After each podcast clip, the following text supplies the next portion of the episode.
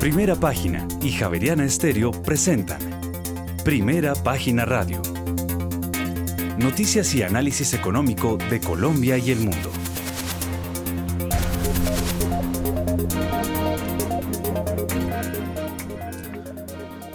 Muy buenos días, son las 6 de la mañana y dos minutos. Les damos la bienvenida a una nueva emisión de Primera Página Radio. Hoy iniciamos semanas lunes 27 de febrero del año 2023. Tendremos todas las noticias y el análisis económico de Bogotá, Colombia y el mundo hasta pasadas las 8 de la mañana. Bajo la dirección de Héctor Mario Rodríguez y Héctor Hernández, hoy presentamos el costo fiscal de la reforma a la salud para 2023 es de 16,91 billones de pesos entre 2025 y 2027 estos gastos aumentarán en promedio en 2 billones de pesos anuales. Y según la balanza de pagos, el flujo de remesas de los trabajadores hacia Colombia creció 18,14% en enero de este año frente al mismo mes de 2022 a 785 millones de dólares. Por su parte, la bancaria prevé que la tasa del Banco de la República empezaría a descender hacia septiembre de este año, lo que permitirá que los bancos transmitan los tipos a la baja al cierre de este 2023. Y el exministro de Hacienda Mauricio Cárdenas aseguró que es posible evitar una recesión en Colombia si se implementa una política anticíclica que les dé más recursos a los sectores como la vivienda. Y la unidad de planeación minero-energética extendió hasta junio la convocatoria para la regasificadora del Pacífico. Y en otras em, noticias, la petrolera canadiense Gran Tierra Energy está en conversaciones con Ecopetrol sobre la extensión de contratos de producción conjunta en Putumayo. Y en otras eh, noticias, la Bolsa Mercantil de Colombia generó utilidades por 22.179 millones de pesos en el 2022. Y más adelante, la Junta Directiva del Grupo Energía Bogotá autorizó a su presidente Juan Ricardo Ortega para comprar 500 mil acciones. Tendremos estas y otras noticias hoy en primera página radio, 6 de la mañana y 4 minutos. Héctor Mario Rodríguez, muy buenos días y feliz inicio de semana. Feliz inicio de semana, don Juan Sebastián, oyentes de Primera Página Radio, compañeros, pues eh, compañeros. Eh, 6 y 4 minutos de la mañana y obviamente la noticia es la revelación que hizo muy desde la semana pasada don Daniel Támara, cuatro, bueno, tres ministros y un jefe de planeación. El jefe de planeación, pues por su estatus, tiene rango de ministro. Eh, crearon un documento en el cual hacen dos clases de advertencias sobre la reforma a la salud una constitucional y otra presupuestal. Con eso abrimos hoy porque Daniel Tamara tiene la historia. Se hizo un esbozo de cuánto podría valer la reforma a la salud y ese es el principal obstáculo para que se cambie o se cambien eh, o se cambie el estado de las cosas, mejor, se cambie el estado de las cosas. Pues eh, está cogiendo mucho vuelo el tema de que se haga una consulta. El lío es que la propuesta viene de Álvaro Uribe Vélez y eso sí es muy complicado en este gobierno. Entonces el asunto va a estar muy complicado, pero que cuatro de las voces más respetadas del actual gobierno hayan eh, eh, creado este documento y estén eh, hayan puesto allí sus reparos a la reforma a la salud es muy diciente, muy complicado. El presidente Petro en mutismo absoluto, aunque en la famosa reunión de Ato Grande en donde se acordó presentar la reforma a la salud y demás, un entrecomillado del presidente es el que está sonando en estas horas. Si este documento se filtra, la reforma se cae. Eso dijo el presidente.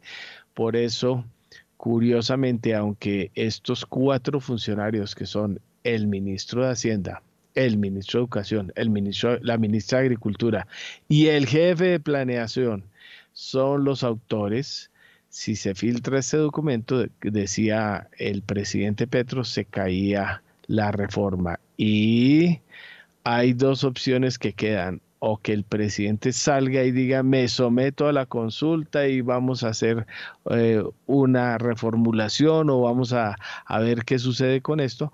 O segundo, pide la renuncia de la ministra de Salud. Esa es una circunstancia que hay que ver qué va a suceder en las próximas horas. Vamos a ver si esto queda en solo debate o en qué circunstancias se profundiza, pero con esa noticia y Daniel Támara vamos a abrir en instantes porque el asunto se complicó por donde menos se creía y es por el gobierno mismo. Y el gobierno son las voces más serias que existen ahí y eso es lo que puede suceder esta semana. De resto, en los próximos minutos les vamos a contar qué está sucediendo en Colombia y el mundo en materia económica, don Juan Sebastián.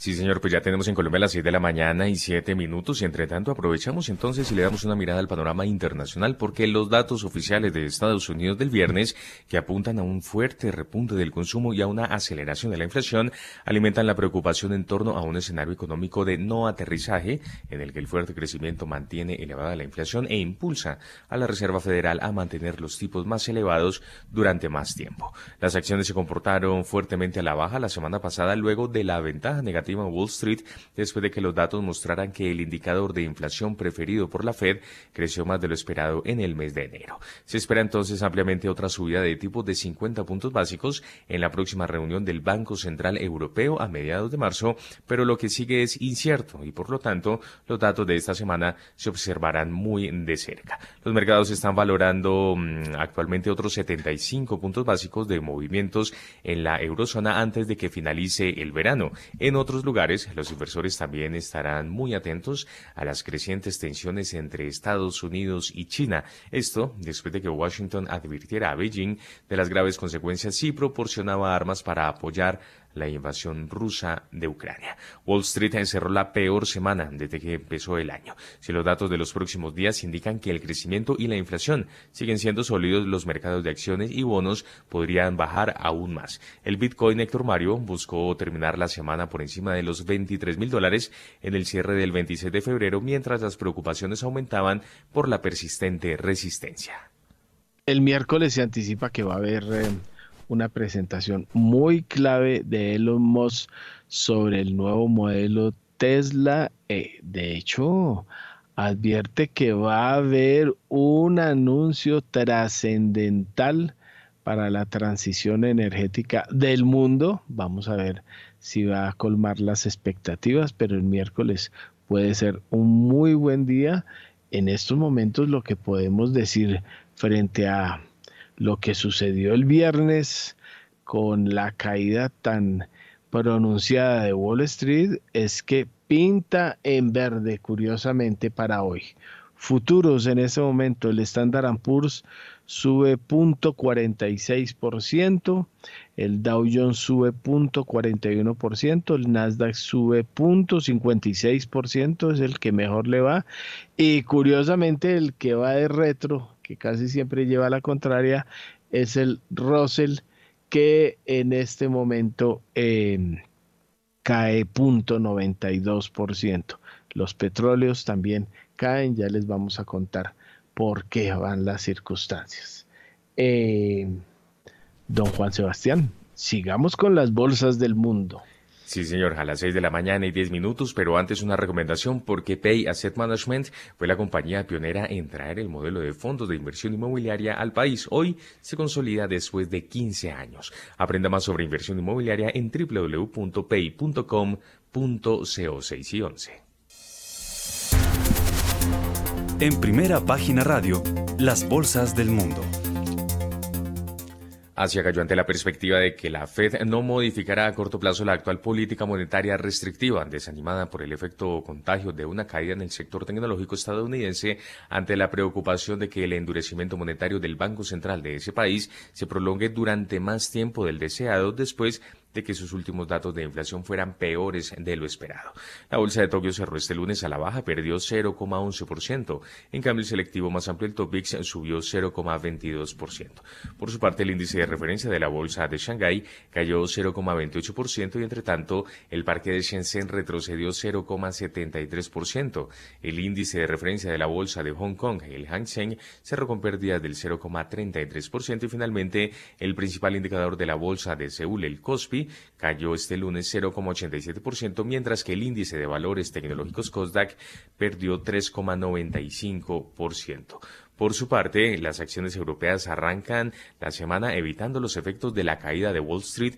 El pasado viernes, el índice de precios em, del gasto de consumo estadounidense, publicado el viernes, mostró un aumento en enero del 4,7% interanual y el 0,6% respecto al mes anterior por encima de lo esperado, lo que apunta a la idea de que la Reserva Federal no relajara de momento su actual política destinada a enfriar la inflación. Por su parte, el IBEX 35 de Madrid en, este, en esta ocasión subía 0,82%. El principal indicador de la bolsa de Alemania, el DAX de Frankfurt, se recuperaba 1,1%, al igual que el CAC 40 de París y el FTSE 100 de Londres aumentaba 0,7% en, la, en el cierre mejor de la jornada de este Ya son las 6 de la mañana y 13 minutos y hasta ahora aprovechamos y le damos una mirada al panorama de las bolsas de América Latina, pero antes una recomendación porque Banco Credit Financiera está evolucionando y ahora es Bancien. Aunque hoy se vean diferentes, siguen manteniendo su esencia y reafirmando su compromiso de trabajar, por lo que los motiva cada día a acompañar a sus clientes a cumplir sus metas. Conozca más sobre sus alternativas de inversión y mucho más en www.bancien.com .co. Van 100 al 100 contigo, siempre vigilado, Superintendencia Financiera de Colombia 6 y 13. Las bolsas latinoamericanas en primera página radio. Wall Street cerró la peor semana desde que empezó el año con caídas en torno al 3% en sus principales indicadores tras eh, recibir datos sobre una inflación que no remite y que potencialmente llevarán a la Reserva Federal de Estados Unidos a ser más agresiva en la subida de los tipos de interés. La semana que fue más corta por el festivo del Día de los Presidentes del pasado lunes y por tanto más volátil dejó una caída acumulada del 3% en el Dow Jones de Industriales, un retroceso del 2,7% en el selectivo Standard Poor's 500 y una pérdida del 3,3% en el índice Nasdaq 100. El índice Standard Poor's Merval de la Bolsa de Comercio de Buenos Aires cerró con una leve subida del 0,12%. El índice Bovespa de la Bolsa de Valores de Sao Paulo Paulo cayó 1,58%. El índice de precios y cotizaciones de la Bolsa Mexicana de Valores perdió por su parte 0,75%. Además, el índice MSCI Colcap de la Bolsa de Valores de Colombia bajó 0,55%. El índice IPSA de la Bolsa de Santiago de Chile cerró con una subida del 0,35% y finalmente el índice general de la Bolsa de Valores de Lima ganó 0,39%.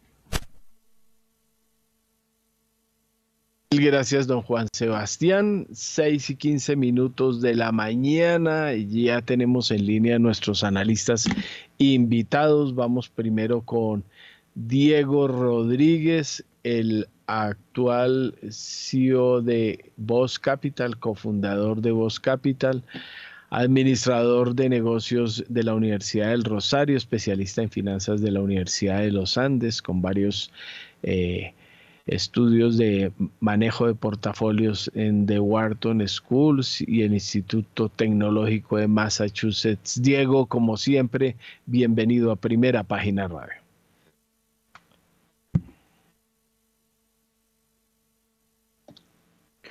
Muy buenos días, Héctor Mario. Muy buenos días para Edgar, para todos los invitados el día de hoy y para toda la audiencia de Primera Página Radio. Sí, Héctor, una semana que arrancamos con a la expectativa igualmente de, de datos sobre la economía global. Especialmente esta semana vamos a ver qué sucede con todo el mercado inmobiliario en los Estados Unidos. Vamos a ver algunos datos de manufactura igualmente. Eh, por el lado europeo van a salir datos preliminares de inflación que pues ha empezado a retroceder también en, en Europa Sin embargo, pues las presiones siguen estando altas y pues con números inflacionarios pues muy altos, obviamente, porque pues el, el, el efecto de las tasas de interés pues se ha visto un poco más rezagado de lo que el mercado está esperando y pues estamos viendo todavía pues números inflacionarios muy altos en todo el mundo. Y vamos a ver datos también de, de PMI en China que pues que son bien importantes sobre todo para rebalancear pues ese efecto de alza de tasas en Occidente versus la reapertura económica en China, a ver cómo está funcionando. Como bien lo señalaron al comienzo del programa, Héctor, la semana pasada, una semana muy, muy fuerte eh, eh, para finalizar el último día eh, debido pues, a los datos inflacionarios en los Estados Unidos, básicamente el PSE, que salió con una sorpresa al alza pues generó otra vez unas importantes caídas en la bolsa de los Estados Unidos, la mayor caída de lo que va de este año. El, Nasdaq pues cerró con una pérdida superior al 3%. Eh, hoy amanecen un poco positivos eh, con relación pues a la fuerte caída que subió, que recibió la, semana pasada las, las acciones, pero pues de todas maneras vamos a seguir muy, muy dependientes de lo que pueda suceder con, con los datos del mercado ahora con expectativas de, ver cómo va a ser ese incremento de tasas por parte de la Fed, si va a continuar con 25 puntos básicos y especialmente hasta dónde van a llegar el alza de tasas. Creo que ya el mercado está eh, en el mundo básicamente en un nivel eh, de tasas contractivas muy, muy importante y en la medida en que las tasas sigan subiendo, pues va a generar pues unas presiones todavía muchísimo más amplias eh, en un escenario en el que pues claramente sí se ve que habrá que dejar las tasas altas por un tiempo mucho más prolongado. Pero ¿qué tanto más van a subir? Creo que es la pregunta que el mercado necesita que se responda con prontitud, Héctor. Mil gracias, eh, don eh, Diego. aquí un pequeño incidente. Listo, bueno. Ya tenemos también en línea a las 6 y 18 minutos de la mañana a Edgar Jiménez Méndez, contador público de la Universidad Nacional de Colombia, especialista en finanzas de la Universidad de los Andes, máster en creación y dirección de empresas de la Universidad Antonio de Nebrija y la Universidad EAN, es profesor de finanzas de la Universidad Jorge Tadeo Lozano. Edgar, como siempre, bienvenido a Primera Página Radio. Eh, muy buenos días, eh, Héctor. Un saludo para todo el equipo, Diego y todos eh, quienes a esta hora nos escuchan. pues, pues que quisiera agregar, pues complementando lo que decía Diego, el tema relacionado con, con el dato que movió al mercado de manera importante el viernes. y es pues, e-, ese indicador como adelantado eh, un pronóstico pues previo de inflación, el PCE, eh, pues definitivamente salió, la inflación sale por encima de lo, de lo estimado, el, el, dato más reciente de los Estados Unidos. Muchos o varios esperábamos que ese dato estuviera un poco por debajo de, digamos, de, del reporte final. Eso, pues definitivamente llevó a considerar que tal vez la Reserva Federal tenga que aumentar las tasas eh, por más tiempo, tenerlas altas un tiempo más allá de lo que esperábamos. Obviamente este PCE que sale el viernes ayuda, ayuda, ayuda a eso. Sin embargo, pues cuando miramos eh, los indicadores de o anticipados o los pronósticos de que hay para la Reserva Federal para la tasa de interés, eh, pues lo que se sigue observando son aumentos de 25 básicos eh, básicamente hasta, hasta julio. Con los datos actuales, el mercado considera que es posible que sean necesarios eh, algo así como 100 básicos más de aquí a, julio, lo que, eh, lo que significan cuatro aumentos de, de 25 básicos. es decir, hasta un 5 y medio, tal vez 5, 25, 5 y medio. Yo creo que pues buena parte de, de esto lo, vendría descontando el mercado. Dependemos mucho de, los datos de inflación nuevos que salgan. Eh, la expectativa y mi expectativa particular es que la inflación en, las, en los Estados Unidos debería seguir corrigiendo.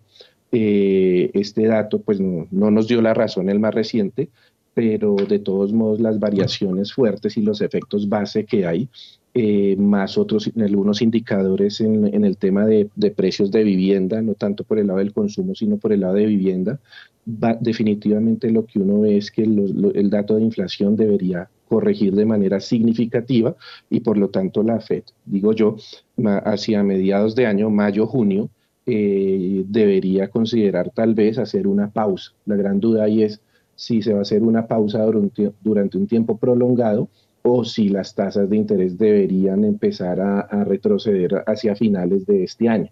Esa es la gran duda, pero en principio digo yo que con las tasas tal y como están, con las expectativas, yo sigo manteniendo una posición positiva sobre los mercados, es decir, alcista. Hemos tenido unas correcciones muy fuertes eh, eh, la semana anterior, pero creo que la dirección o lo que se está formando es una dirección es una formación alcista, un, precios hacia arriba con todos estos fundamentales, digamos, de, de soporte. Gracias, Edgar. Pues ya tenemos las 6 de la mañana y 22 minutos. Vamos a revisar las principales referencias de esta semana, pero antes una recomendación porque, atención amantes de los autos, les traemos una noticia increíble en el parqueadero, en parqueadero de la entrada principal de Unicentro Bogotá.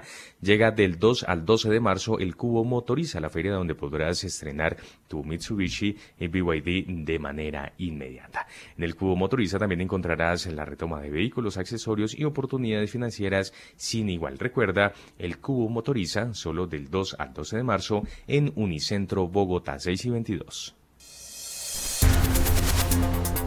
En primera página radio, las claves de la jornada.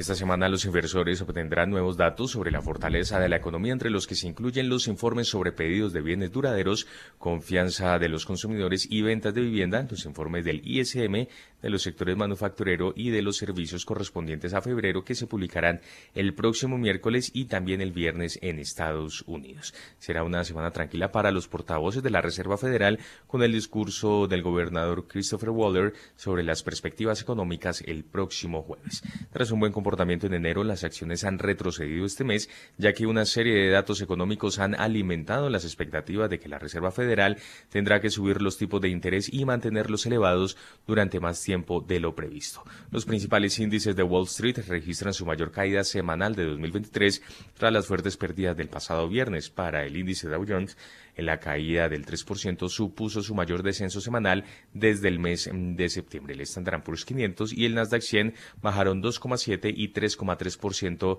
respectivamente. La presidenta de la Fed de Cleveland, Loretta Mester, declaraba el viernes que la Fed debería subir los tipos de interés más de lo necesario si es preciso para tener la inflación totalmente bajo control.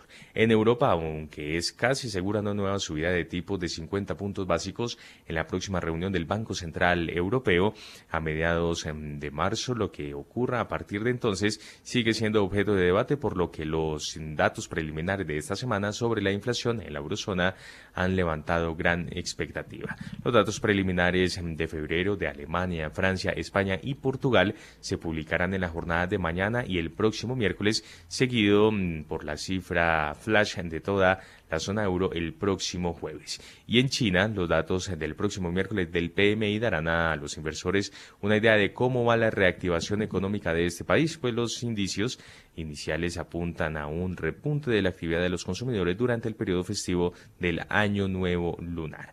Además, los resultados de los principales minoristas esta semana ofrecerán más información sobre el estado del gasto de los consumidores y el impacto de la inflación en los resultados de las empresas. La gran cadena Target presentará sus resultados antes de la apertura de la jornada de mañana. El minorista de descuento Dollar Tree publicará sus resultados el próximo miércoles antes de la apertura, al igual que la cadena de reformas Lois, Macy's y Best Buy publicarán eh, sus resultados antes de la apertura del mercado el próximo jueves, mientras que Nordstrom y Costco lo harán tras el cierre del mercado. Los resultados de Walmart y Home Depot de la semana pasada indicaron que los compradores están recortando gastos ante la subida de los precios. Según las estimaciones, las ventas de Target en el último ejercicio aumentarán 2,7%, muy por debajo del incremento del 6,7% registrado por Walmart.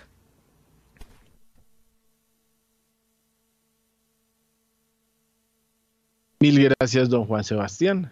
Eh, Bueno, ya a esta hora tenemos todos, a todos conectados. Listo. Oiga, Diego Rodríguez, em, usted ya había anticipado algo, lo que venía en Estados Unidos, el dato del viernes, las circunstancias de cómo está todo. Lo que veo es, em, y esa era la, la pregunta teniendo en cuenta que está Edgar Jiménez, es que mm, él dice que de pronto las cosas vienen para mejorar y eso también, eh, bueno, eso también no. Hay algunos que llevan la contraria y dicen que los mercados de acciones y bonos podrían bajar aún más, según vi unos comentarios esta mañana, debido a los datos que van a salir esta semana. ¿Cómo la ve usted?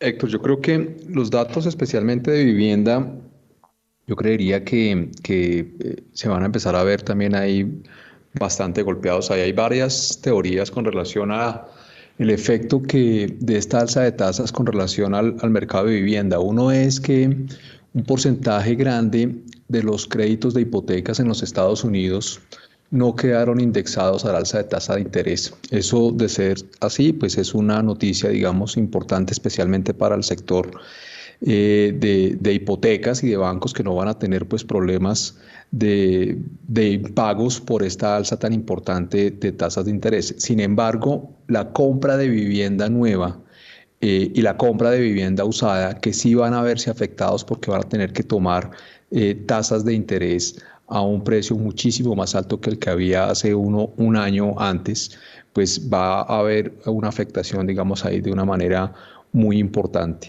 Adicionalmente, eh, en la parte inmobiliaria, eh, pues ya se han venido viendo casos, especialmente en la parte comercial, de mm, negociaciones con los bancos, eh, básicamente porque aquellos proyectos de oficinas especialmente pues se han visto muy muy castigados. Y vamos a ver qué sucede también con todos estos eh, eh, proyectos que se ejecutaron para hacer vivienda residencial de multifamiliares básicamente donde hay eh, una pensaría yo algo de sobreexposición y con proyectos que se generaron a tasas de interés eh, pues proyectadas muy bajas con relación a lo que hoy en día pues básicamente está sucediendo. Entonces los datos de vivienda van a ser supremamente importantes esta semana. Creo que igualmente todo lo que tiene que ver con, la, con los resultados de, de, las ventas de comercio pues también van a ser significativos.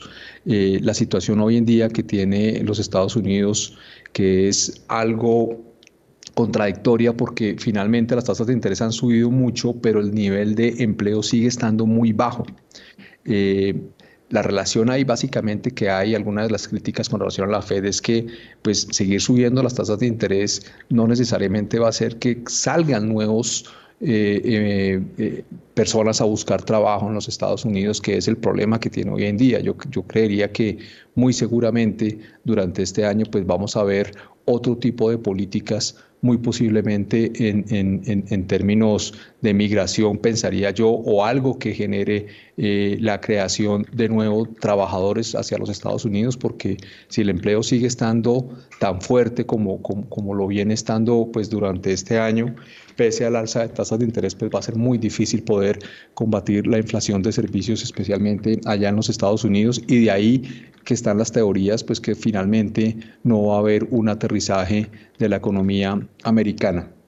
En mi, en mi expectativa, Héctor, digamos, con relación a, a, todo esto que está sucediendo, yo creo que el mundo sí está viviendo una situación muy importante con relación al cambio en la política monetaria.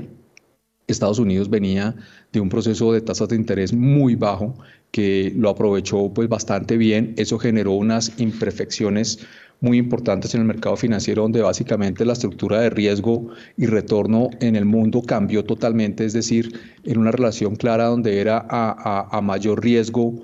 Eh, mayor retorno y a menor riesgo, menor retorno, pues al tener las tasas en cero o negativas, esa ecuación básicamente se rompió y favoreció de una manera muy importante a los Estados Unidos, donde pues básicamente a menor riesgo, mayor retorno, eso, esa, esa situación se acabó y eso va a generar unas posibilidades muy importantes hacia el resto del mundo con relación a los Estados Unidos, donde evidentemente aquellos países que tengan un nivel de ortodoxia muchísimo más amplio, pues se van a ver más beneficiados que los otros que no, que no, que no lo tengan.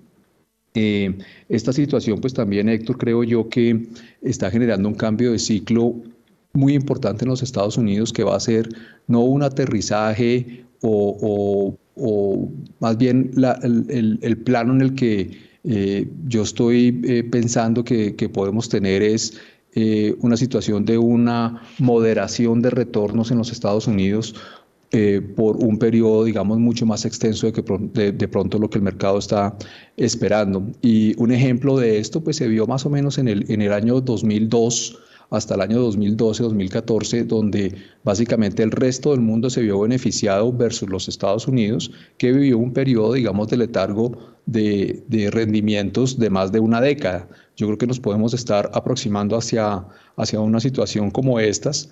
Definitivamente, pues salir de un escenario en el que el mundo eh, y el mercado estadounidense pues acostumbró a retornos muy altos, a tener apuestas que fueron muy importantes y que dieron muchos beneficios, pues va a ser difícil salirse de ese entorno durante un tiempo, pero, pero evidentemente el hecho que las tasas de interés estén en un nivel más alto, pues yo creo que apenas vamos a empezar a ver los efectos y salirse de esa situación de tasas de interés altas, eh, especialmente aquellos negocios que no estaban produciendo ingresos, pues yo no creo que vaya a ser fácil ni de trimestres ni de meses y más bien creo que sí se va a demorar bastantes años en poder volver a tener eh, una economía pues muchísimo más sana y que pueda generar realmente unos niveles de crecimiento hacia futuro bien importantes. Por ahora ese es el escenario en el que nos estamos moviendo, viendo unos Estados Unidos que muy posiblemente va a tener eh, un nivel de retorno muy plano por, por, una, por una época un poco más larga de lo esperado y un resto del mundo que muy seguramente va a poderse nuevamente aprovechar debido a las posibilidades de retorno adicionales que, que los mercados van a estar buscando ahora ya sabiendo que los Estados Unidos no lo van a generar o lo van a generar con un nivel de problemas muchísimo más amplios y aquellos países que tengan un nivel de ortodoxia y unos planes más concretos pues se van a beneficiar de esta situación que está pasando en este momento, Héctor. Mil gracias, don Diego Rodríguez. Bueno, 6 y 33 minutos de la mañana. Ya tenemos en línea también a Guillermo Valencia, el CEO de MacroWise. Eh, Guillermo, vamos con dos preguntas. Primero, su análisis de cómo ve el temple del mundo. Ya veo que después de la caída tan dura del viernes, hoy pinta mejorcito en los futuros eh, Wall Street, pero como siempre estamos en medio de toda esta volatilidad eh, e incluso esa misma se pronostica para el dólar y otros activos. Pero la segunda pregunta es también, estoy leyendo por acá, como usted es muy eh, aficionado a temas como los de Tesla y Elon Musk, el Investor Day de Tesla es el primero de marzo, el día de los grandes anuncios, dice Elon Musk que esperen eh, anuncios sensacionales. Hay unos que se van más por el precio porque se cree que el nuevo Tesla va a ser más barato, eh, pero también se esperan otros anuncios. El de su camión que va a salir eh, en venta en el 2024. El manejo de su plataforma, aunque, bueno, también hay un pequeño eh, mala noticia a esta hora. Se iba a lanzar uno de los cohetes entre eh, la NASA y SpaceX y tuvo que ser suspendido por tiempo, pero bueno muchas cosas más. Guillermo, bienvenido y su comentario de esta hora. Héctor, un saludo muy especial a, ustedes, a la maestra de trabajo y por supuesto a la gran audiencia de primera página. Eh, una lectura del mundo que tal vez eh, es un poco diferente a la que menciona Diego. nuestro, nuestro supuesto fundamental para entender el mercado es que estamos en medio de una guerra fría y en esa Guerra Fría hay una competencia intensa entre China y Estados Unidos. E, esta, esta, es, esta es una Guerra Fría que es bien diferente porque no estamos en la era Nixon. Cuando Nixon visita China, China era supremamente débil y usa a China para de alguna manera desenrocar la alianza que existía entre China y la Unión Soviética. China era una economía que era cinco veces más pequeña que lo que era la Unión Soviética en ese instante. Hoy la situación es totalmente diferente. China es cinco veces lo que sería la economía rusa. China está compitiendo desde todo punto de vista con los Estados Unidos. A diferencia de la Unión Soviética, que tenía un rezago tecnológico, China no lo tiene.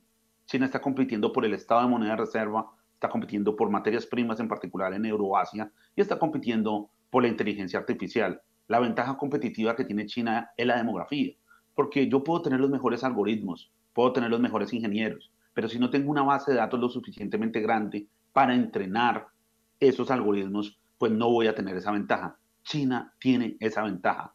Hoy estamos en una nueva guerra fría, estamos cuando cortan el cable submarino a principio del año pasado, estamos cuando vemos esos globos que se convirtieron en una amenaza para la seguridad nacional de los Estados Unidos, estamos cuando la probabilidad de ciberataques también está aumentada, simplemente que tiene otro formato. Ucrania tal vez ha sido la única expresión de una guerra más eh, al estilo siglo XX, como ya vivimos en otras ocasiones. En un escenario así, uno tiene que preguntarse sobre varias cosas. Uno, eh, ¿cuánta data yo tengo en el DXY, que es el índice dólar? Eh, ¿Tengo algún dato de la Guerra Fría de cómo se comportó el dólar? ¿Qué pasó con las otras monedas emergentes? ¿Quiénes fueron los ganadores y los perdedores en un movimiento como el de la Guerra Fría? La tesis de que hay una rotación ah, fuera de Estados Unidos eh, la compro, pero creo que esa rotación no es para todo el mundo. Hay países que se van a beneficiar mucho de esta situación multipolar. Uno de ellos es Japón. Japón estuvo dormido por mucho tiempo, estuvo en un bear market, es decir, un mercado a la baja por mucho tiempo. Y hoy se está acercando a niveles históricos de los 90. Entonces, si hay un lugar donde va a fluir capital, va a ser hacia esa antigüedad de inversión, que es altamente productivo, que tiene una densidad de robots por cada 10.000 trabajadores supremamente alta, que se encuentra bajo amenaza geopolítica y que tiene todos los incentivos para generar crecimiento económico en este ambiente. Yo creo que en Estados Unidos siguen existiendo muchas oportunidades de inversión. Estados Unidos está dividida. Estados Unidos es la historia de dos economías. Una vieja economía industrial que de alguna manera está, eh, es una gran economía zombie, pero también hay otra economía que se está reinventando, cuando esa nueva manufactura automatizada empieza a ser más evidente en los Estados Unidos, cuando uno ve los datos de empleo, los datos de empleo siguen siendo relevantes, pero los datos de, eh, de confianza al consumidor son supremamente malos. Entonces, hay una división tanto en los datos, hay una división tanto política, también hay una división en lo que va a ser el modelo industrial de los Estados Unidos. Pero es difícil ser escéptico en un país que aún tiene muchísimo desarrollo tecnológico y está bajo un desafío geopolítico. Cuando hay una guerra, llámese guerra fría o, una guerra más intensa como lo fue la primera, segunda, la, primera y la segunda guerra mundial, no es malo para las acciones. De hecho, a las acciones les va bien. Hay volatilidad. La volatilidad permea todas las clases de activos. Pero lo que era seguro, que eran los tesoros de Estados Unidos, los activos de reserva, deja de serlo. Y en ese ambiente nosotros vamos a tener volatilidad en todo, pero desde nuestra óptica, el mercado accionario de los Estados Unidos se encuentra en un mercado al alza, con alta volatilidad, pero es un mercado al alza. ¿Por qué? Porque hay algo que faltó en la ecuación del crecimiento de los Estados Unidos por mucho tiempo. Por más de 30 años, por más de 40 años, no existía productividad o un declive permanente en la productividad. Hoy, de pronto, la necesidad se convierte en la madre de la innovación y la gran necesidad de reconfigurar las cadenas de valor eh, está haciendo que Estados Unidos vuelva a ser un país manufacturero. Esa manufactura, para responder su última pregunta, una de las banderas de esa manufactura, si hay un equivalente al General Electric del siglo XX, es Tesla en el siglo XXI. Es la nueva propuesta industrial, porque Tesla está mucho más allá de ser una compañía de carros. Es supremamente criticada por ser una compañía de carros, pero no, es una compañía de carros. Es, es un conglomerado industrial, está en todo. Está en el espacio, está en Internet, naturalmente está en los carros eléctricos, eh, está en ciberseguridad, está en inteligencia artificial, en la versión abierta de inteligencia artificial, luego es el conglomerado industrial, uno de los conglomerados industriales del siglo XXI. Mil gracias, don Guillermo. 6 y 41 minutos de la mañana. También tenemos en línea, como ya les dijimos, a Edgar Ricardo Jiménez Méndez de la Jorge Tadeo Lozano. Edgar, su comentario de esta hora. Simplemente a, manera de, resumen, retomando un poquito más ya el corto plazo, eh, los temas eh, asociados con vivienda, ya lo decía Diego también, algo, algunas cifras de desaceleración por los, por los eh, niveles de precio, es, digamos que es lo que se, se, está estimando y muchos analistas en, en los Estados Unidos así lo, lo están observando. también destacar el tema mencionado, desaceleración en el consumo, las cifras de Walmart, Walmart y Target para para este, digamos que para este año o las expectativas que hay. Los números ya empiezan a dar señales. Muy seguramente vamos a, seguir observando algo por este estilo. Y el, por el lado del empleo, que es lo que definitivamente eh, digamos que deja en duda a los analistas, operadores en, el corto plazo, y es que definitivamente hay unos niveles de, empleo que siguen siendo buenos en otro, digamos que en otro escenario, y las expectativas apuntaban a que tal vez la tasa de desempleo iba a estar un poco más, más alta, más elevada para estos días, la creación de empleo pues lejos de los 500 o más de 500 mil puestos de trabajo del último reporte, eh, entonces, pues digamos que es parte del mercado, ¿no? Definitivamente no, no necesariamente todas las piezas eh, del rompecabezas casan de manera perfecta en algún momento del tiempo o la mayoría del tiempo y la tarea nuestra es definitivamente, pues con la información que hay y las expectativas, pues estimar cuál puede ser la mejor decisión hoy.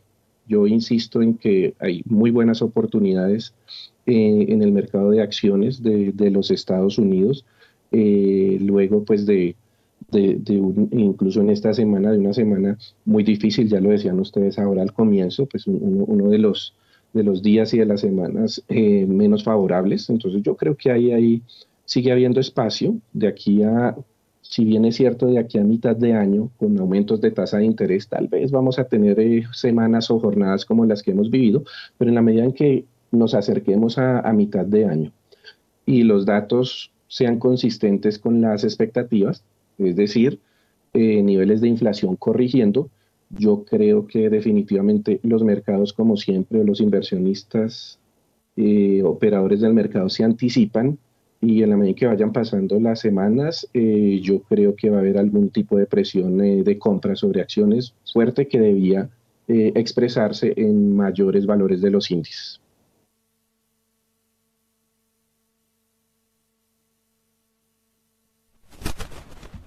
Gracias, Edgar. 6 de la mañana y 44 minutos. Diego Rodríguez, usted pide la palabra.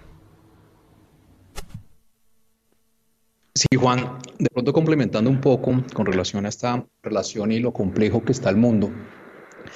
Yo creo que teniendo en cuenta en la balanza que hay un nivel de riesgo de crédito que se ha ampliado y que se va a amplificar muy fuerte en los próximos años, con lo cual hay que ser bastante selectivo a quién se le presta la plata o a quién se le arrienda lo que sí creo es que lo que está sucediendo debido al alza de tasas de interés y a los retos que está causando, que le va a generar unos retos muy importantes al mercado accionario, sí le está generando unas oportunidades, creo yo, en este momento generacional, una oportunidad generacional para aquellos inversionistas enfocados en la renta.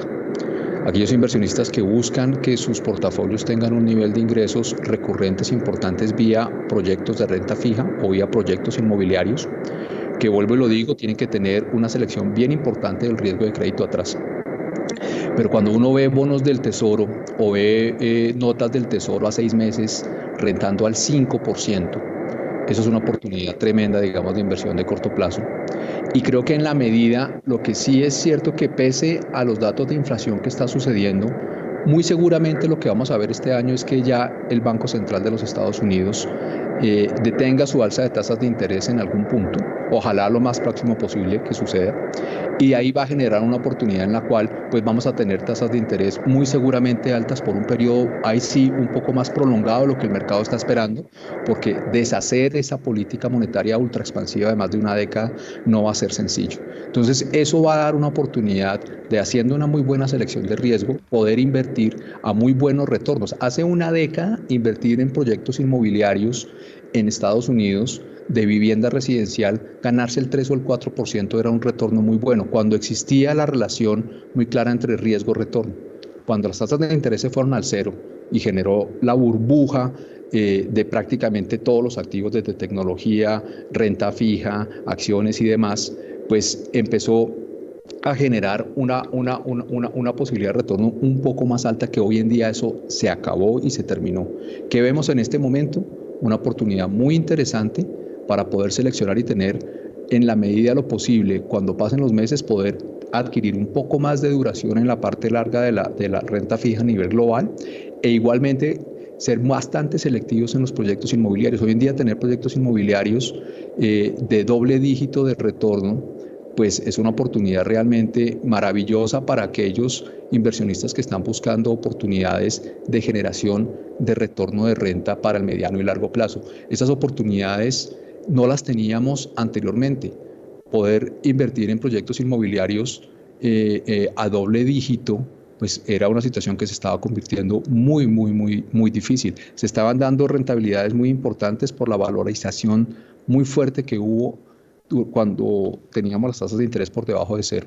Pero hoy en día, una vez las tasas de interés lograron otra vez subir, aquellos proyectos que se vieron castigados, pues están dejando unas oportunidades de inversión muy interesantes, que, que, es lo que vemos nosotros, digamos, en términos de selección, eh, que en un escenario muy complejo, muy complicado para, para invertir, lo que realmente hay sobre la mesa son tasas de interés muy altas, que le da una oportunidad de retorno bien interesante a los portafolios, haciendo esa selección bien importante, tanto de riesgo como a quién se le va a arrendar y poder hacer unos negocios interesantes de mediano y largo plazo y quitándose toda esa volatilidad que va a existir en el mercado eh, eh, de acciones, donde pues lo que hemos visto desde el año pasado es que pues ha sido bastante complejo y que no es fácil hacer una selección en el mercado de acciones en este momento versus poder hacer una selección más bien del riesgo crediticio y, e invertir y aprovechar unas tasas de interés que son bastante favorables para el mundo inversionista. Gracias, Diego. 6 de la mañana y 48 minutos. Hasta ahora actualizamos comportamiento del petróleo porque tiene un comportamiento mixto. El petróleo de referencia Brent llega a 82 dólares con 91 centavos el barril, pierde 0,30% en rojo. Ahora sí el WTI que se cotiza en 76 dólares con 14 centavos el barril, pierde en este momento 0,24%. 6 y 49 de la mañana, Daniel Tamara, ya estamos listos con usted porque, como lo anunciábamos al, al inicio de esta emisión, se va a conocer el costo fiscal de la reforma a la salud. ¿De cuánto sería? El costo fiscal de la reforma a la salud para 2023 es de 16,91 billones de pesos. Entre 2025 y 2027, los gastos aumentarán en promedio en 2 billones de pesos anuales, de acuerdo con cálculos del Ministerio de Hacienda incluidos en una misiva enviada por una parte del gabinete de la ministra de Salud, Carolina Corcho. Esta carta, por demás, está firmada por el ministro de Hacienda, José Antonio Ocampo, la ministra de Agricultura, Cecilia López, el ministro de Educación, Alejandro Gaviria, y el director del Departamento Nacional de Planeación, Jorge Iván eh, González. Esta carta, o más bien estas proyecciones, como se decían, anticipan que el costo de la reforma sería de cerca de 21,9 billones de pesos en 2024, de 24,4 billones de pesos en 2025, de 26,7 billones de pesos en 2025 2026 y de 28,9 billones de pesos en 2027. Hay que tener en cuenta pues que estas estimaciones incluyen los mayores pagos proyectados por el fortalecimiento de la atención primaria, mejoras en la infraestructura, la formalización de los trabajadores de los niveles profesional, técnico y de las instituciones prestadoras de salud eh, públicas y el funcionamiento del Fondo Único Público para la Salud. Sin embargo, no se incluyen en este caso las eh, proyecciones de cuánto costaría la estructuración del nuevo modelo, tampoco la eliminación de copagos que se contemplan en la reforma, tampoco la atención de migrantes y turistas y tampoco las incapacidades y licencias de maternidad y paternidad. Asimismo, no se tienen en cuenta tampoco, o en este caso, la unificación de primas de los regímenes contributivo y subsidiado. 6 de la mañana y 50 minutos. Y por otra parte, se va a llevar a cabo el primer canje de test de este año, Daniel. No, pero. El Ministerio de Hacienda realizará el primer canje. Ah, no. Sí, señor. Gracias. No, eh, hagamos, es que eh, metimos otro tema, entonces hagámosle al tema de la reforma en la salud porque ese documento ha causado mucha polémica, mucha controversia. Eh, de hecho, el presidente de, la República dijo en esa reunión en donde ellos presentaron el documento que si este documento se filtra, la reforma se cae tan así lo dijo. O sea, la magnitud de estas cifras, las proyecciones, es un documento de 17 páginas, fue presentado a la ministra Corcho el mismo día que ella presentó el borrador o la, no, la propuesta final ya de, del proyecto de ley y como dijimos, ha causado tanto controversia que el asunto podría eh, culminar con la caída de la ministra Corcho. Eh, el presidente no se ha pronunciado eh, en las últimas horas sobre el famoso documento y no se sabe si el documento o lo filtraron los autores o lo filtró el mismo presidente o quién sabe qué mano mágica lo filtró, pero la idea era crear esta controversia que puede eh, casi que hundirlo uno o dos mostrar que se puede optar por otro camino y es una famosa consulta que tiene el pequeño problema de que es propuesta por Álvaro Uribe Vélez. Entonces, el asunto es muy complicado. Don Diego Rodríguez eh, le salió un pero, pero muy grande y desde el mismo gobierno a la reforma en la salud. Sí, Héctor, al final yo creo que eh, lo que está en juego en este momento, eh, y esperemos que salga bastante bien, es todo lo que tiene que ver con la institucionalidad de nuestro país. El poder tener la capacidad de discutir diferentes ideas y lograr sacar planes y programas que beneficien a todo el país. yo creo que esto que, está sucediendo con la, con la reforma de la salud es una muestra en este sentido. Claramente un programa que al comienzo trata de abordar un, un problema y es eh, la necesidad de ampliar la asistencia de salud hacia las regiones especialmente, eh, pero metiendo todo en una misma canasta y ahí creo que es donde el gobierno se ha equivocado en su planteamiento. Porque pues primero genera un proyecto como lo vi ese informe que, que, que, se filtra, que pues toda la parte fiscal es básicamente inviable para hacerlo para el país y donde en el evento de que se pase una reforma en este sentido, pues las implicaciones eh, para las finanzas públicas, para los mercados y para el precio de nuestra moneda, pues pueden ser eh, muy, eh, muy malos. Pero adicionalmente las grandes preocupaciones, Héctor, que creo que adicionalmente dan es la parte operativa de una reforma con esa profundidad que se está planteando, porque realmente no es claro de ver cómo va a ser ese, ese, ese manejo operativo eh, del día a día en el manejo de la salud, que pese a, las críticas que hay, pues eh, la salud en Colombia, en la gran mayoría del territorio, pues funciona bastante bien. Entonces yo creo que, que, que, no se ha enfocado el problema hacia buscar la solución donde realmente se necesita, no solamente en esta reforma, sino en muchas donde finalmente creo que Colombia tiene una oportunidad muy importante al tener un porcentaje del país en un nivel de pobreza muy alto, que es, una, es un problema, pero como lo ha mostrado el mundo durante los últimos años, cuando se logra solucionar ese problema, pues genera, termina siendo una gran oportunidad de crecimiento en el mediano largo plazo.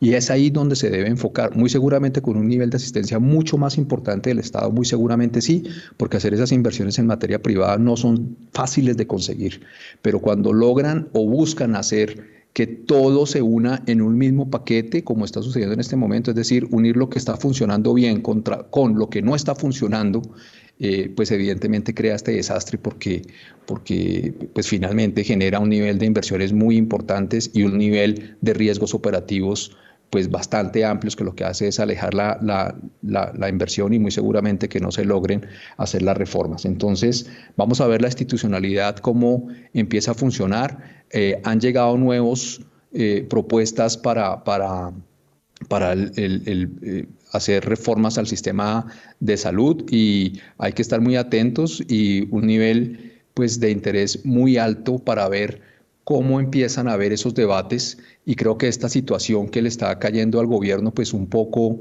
eh, pues genera también eh, eh, la sensación o más bien la certeza de, lastimosamente pues ese nivel de improvisación para mostrar unas ideas que en teoría estaban reflejando un cambio que estaba buscando el país pero, pero pues el país realmente no quiere un cambio basado en una improvisación tan fuerte eh, como la que se está planteando. Creo que si hay cosas, sin lugar a dudas, y vuelvo a decir, son las oportunidades y muy seguramente que un gobierno de izquierda las tiene para poder resolver, pero la forma como está atacando los proyectos y atacando los problemas no es la apropiada, no le va a generar un impacto importante al gobierno y por lo tanto tampoco al país. Entonces, vamos a ver qué sucede con la institucionalidad. Va a haber mucho ruido en el mercado, sin duda alguna, eh, pero al final de la historia, Héctor, yo creería o tendería a que, a que a, ser positivo con, eh, con, este tipo de reformas y muy seguramente creería yo que al final de la historia pues vamos a tener eh, una situación que sea fiscalmente sostenible, que no vaya a acabar la, la, la, salud y las cosas muy buenas que tenemos en el sistema de salud y que sí busque ampliar eh, aquellas situaciones eh, o mejorar las, las situaciones en las cuales realmente el país también necesita avanzar, especialmente en las regiones, para, para, para mejorar el servicio en estas instancias. Entonces, vamos a ver cómo se sigue resolviendo todo, Héctor. Mil gracias. Don Diego Rodríguez, bueno, su comentario a las 6 y 57 minutos de la mañana. Edgar Ricardo Jiménez Méndez.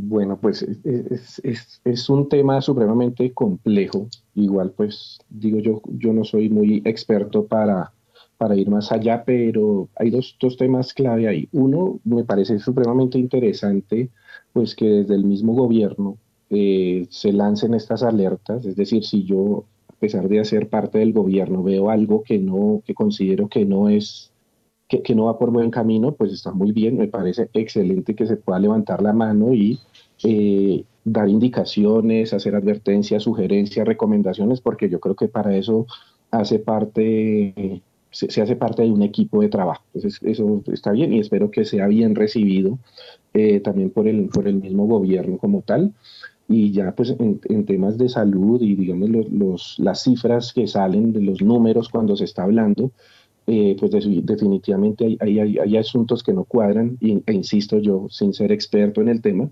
pero pues obviamente es necesaria una reforma a la salud eh, esa salud ideal que todos, que todos quisiéramos eh, tener en el país, porque si no, pues, por ejemplo, no existiría medicina prepagada para, para empezar. Usted paga prepagada simplemente para tener la atención que un ser humano se merece, eh, digo yo. Entonces, en ese orden de ideas, pues una reforma, claro, es necesaria. Siento yo que no hay que hacer un cambio tan estructural como el que se está planteando. Hay cosas que funcionan bien, que definitivamente se han hecho bien y vale la pena conservarlas. Hay otras que hay que mejorar y mejorar mucho. Eso vale dinero también. Eh, pero insisto en sin ser experto, creo que lo que se está proponiendo es bastante complejo, un cambio de, digamos, eh, estructural supremamente fuerte que no sé hasta qué punto el país esté pues, en, la capacidad de soportar esto, pues un, cambio de esta magnitud que es muy loable, que es muy interesante, hay unos principios ahí supremamente interesantes, pero creo que eso debía ser con mayor gradualidad. Muy bien, gracias Edgar. En ese momento son las 7 de la mañana en punto pausa comercial y ya regresamos.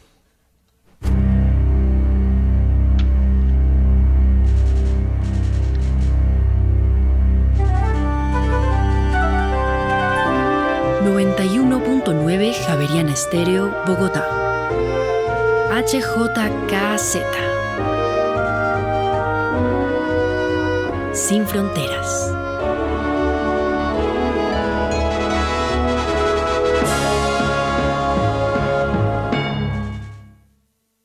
Banco, Credit Financiera, ahora es Bancien. ¿Quién? Evolucionamos y aunque hoy nos veamos diferentes, mantenemos nuestra esencia y reafirmamos nuestro compromiso de trabajar por lo que nos motiva cada día. Acompañar a nuestros clientes a cumplir sus metas. Conoce sobre nuestras alternativas de inversión y mucho más en www.bancien.com.co. Bancien, al 100 contigo, siempre. Vigilado Superintendencia Financiera de Colombia. En Acciones y Valores, nuestra prioridad es construir la mejor versión de su futuro financiero. Por ello, creamos soluciones para cada uno de sus objetivos. Descubra nuevas formas de ahorrar y simplifique todo desde el celular a través de inversiones digitales desde un peso. Genere rentabilidad y a la vez impacto positivo en el mundo con inversiones responsables. Construya su plan de inversión personalizado con asesoría exclusiva y especializada Optimice el manejo de recursos de su empresa por medio de soluciones de tesorería. Realice envíos y pagos internacionales seguros de la mano de nuestro aliado Western Union. Es momento de crear metas juntos. Conozca la mejor forma de hacerlo.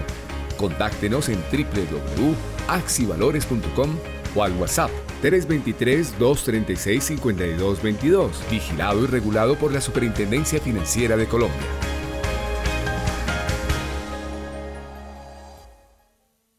Nadie te da más apoyo en el logro de los objetivos de tu negocio que Movistar Empresas, porque nos comprometemos como aliados de nuestros clientes, ayudándolos a tomar decisiones de forma efectiva y oportuna a través del análisis de los datos para que sus negocios lleguen más lejos. Descubre todas nuestras soluciones digitales en movistar.co/empresas o escríbenos al WhatsApp 316-606-6666, opción 3. Aplican términos y condiciones. Javeriana Estéreo, sin fronteras.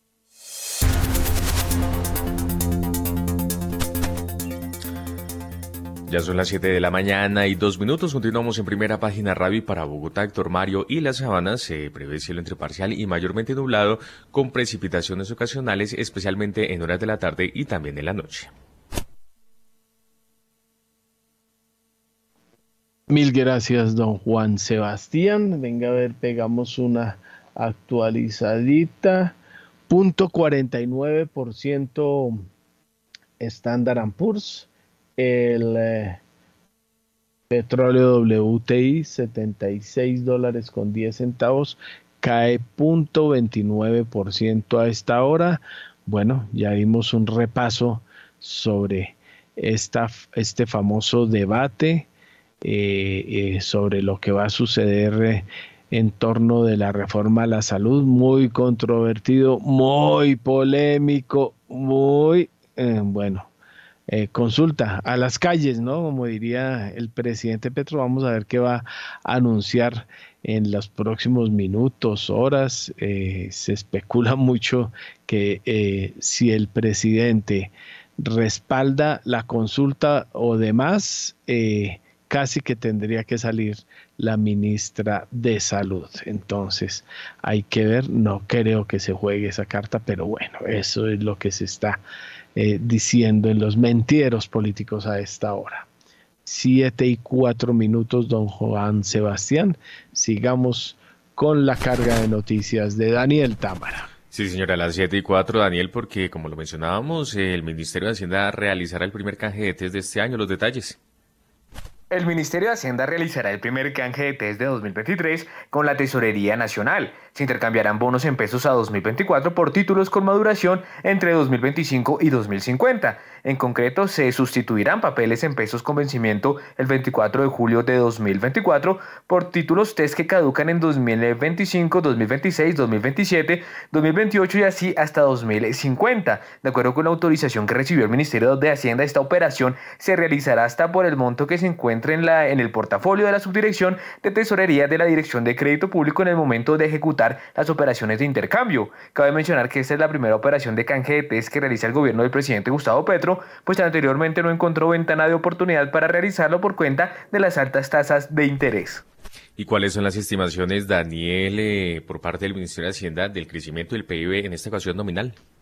El Ministerio de Hacienda estima un crecimiento del PIB nominal de Colombia de 6,8% en 2024 a 1.657 billones de pesos, con una inflación de 5,1% y una tasa de cambio promedio de 4.611 pesos. De acuerdo con uno de los documentos preliminares a la radicación del anteproyecto del presupuesto general de la Nación para 2024, el gobierno estima que las importaciones aumentarán 2,5% el próximo año, de niveles de 65.682 millones de dólares en 2023 a 67.299 millones de dólares el siguiente año. Cabe mencionar que en el plan financiero presentado en diciembre pasado, el propio Ejecutivo anticipó su supuesto de alza del PIB real para 2024, que es de 2,8%, cifra superior al 1,3% proyectado para este año, mientras que en inflación el Ministerio de Hacienda pronostica una reducción de 7,2% en 2023 a 5,1% el próximo año, dato que aún así se situaría por encima del rango permisible por el Banco de la República que es entre 2 y 4%.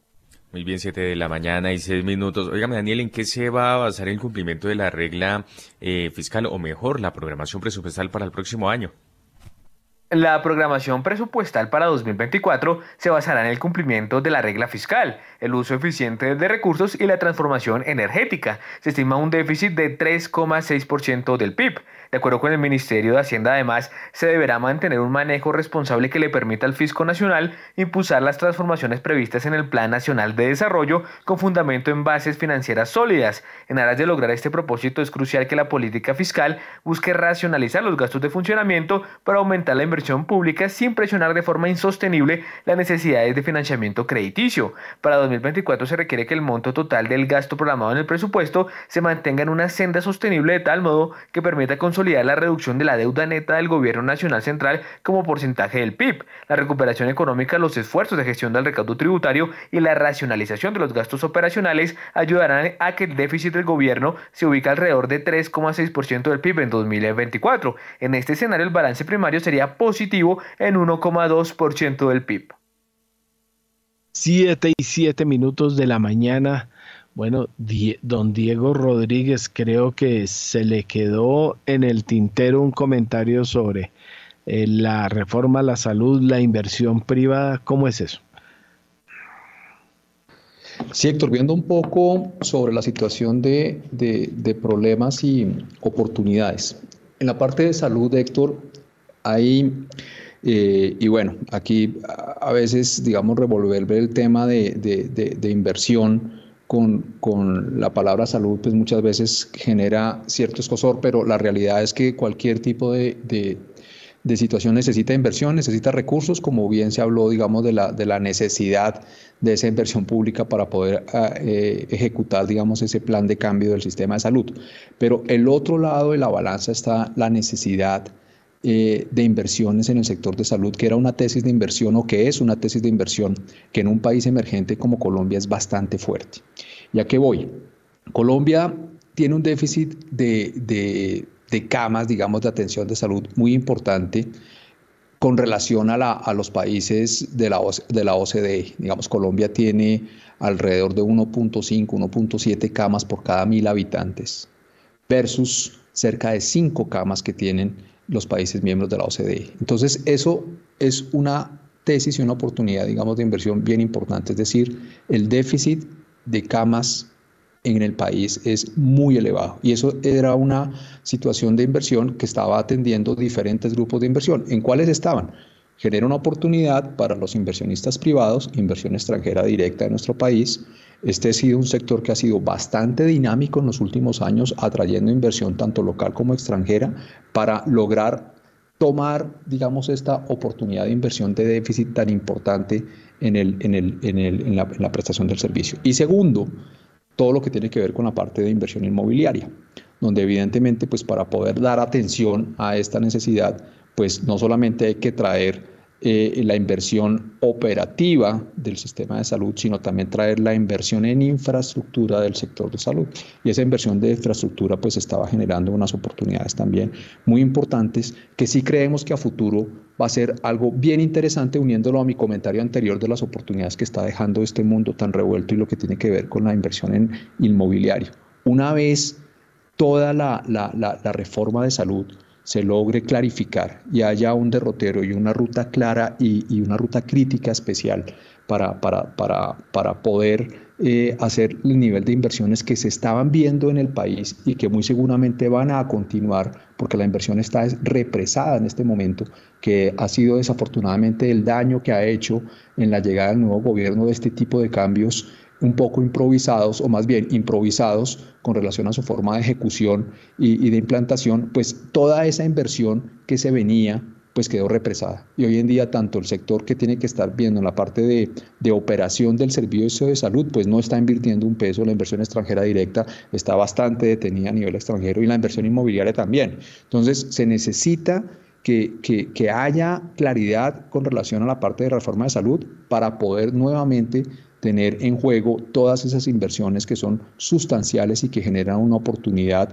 bien importante, teniendo en cuenta hoy el nivel de perfil de riesgo bien interesante y muy bueno del, del, sector de salud para hacer pagos tanto de deuda como pagos de arrendamiento y poder crear proyectos de inversión a mediano y largo plazo. Normalmente estos proyectos en la parte inmobiliaria son a 10, 15, 20 años. Es una inversión inmobiliaria muy interesante y que hoy en día, por el nivel de perfil de tasas de interés, pues van a generar unas oportunidades de inversión en el mediano y largo plazo muy importantes. Entonces, para efectos del, del, gobierno y de la atracción de inversión, y de prestación del servicio, ahí hay una oportunidad que ojalá se resuelva de manera institucional lo más pronto posible, Héctor, y que dé la posibilidad que el sector igualmente preste su servicio continúe con su dinámica que venía muy fuerte desde los años anteriores y que evidentemente pues logre cerrar esa brecha que es la oportunidad que está dejando un país emergente como Colombia que lo venía haciendo bien en materia de salud.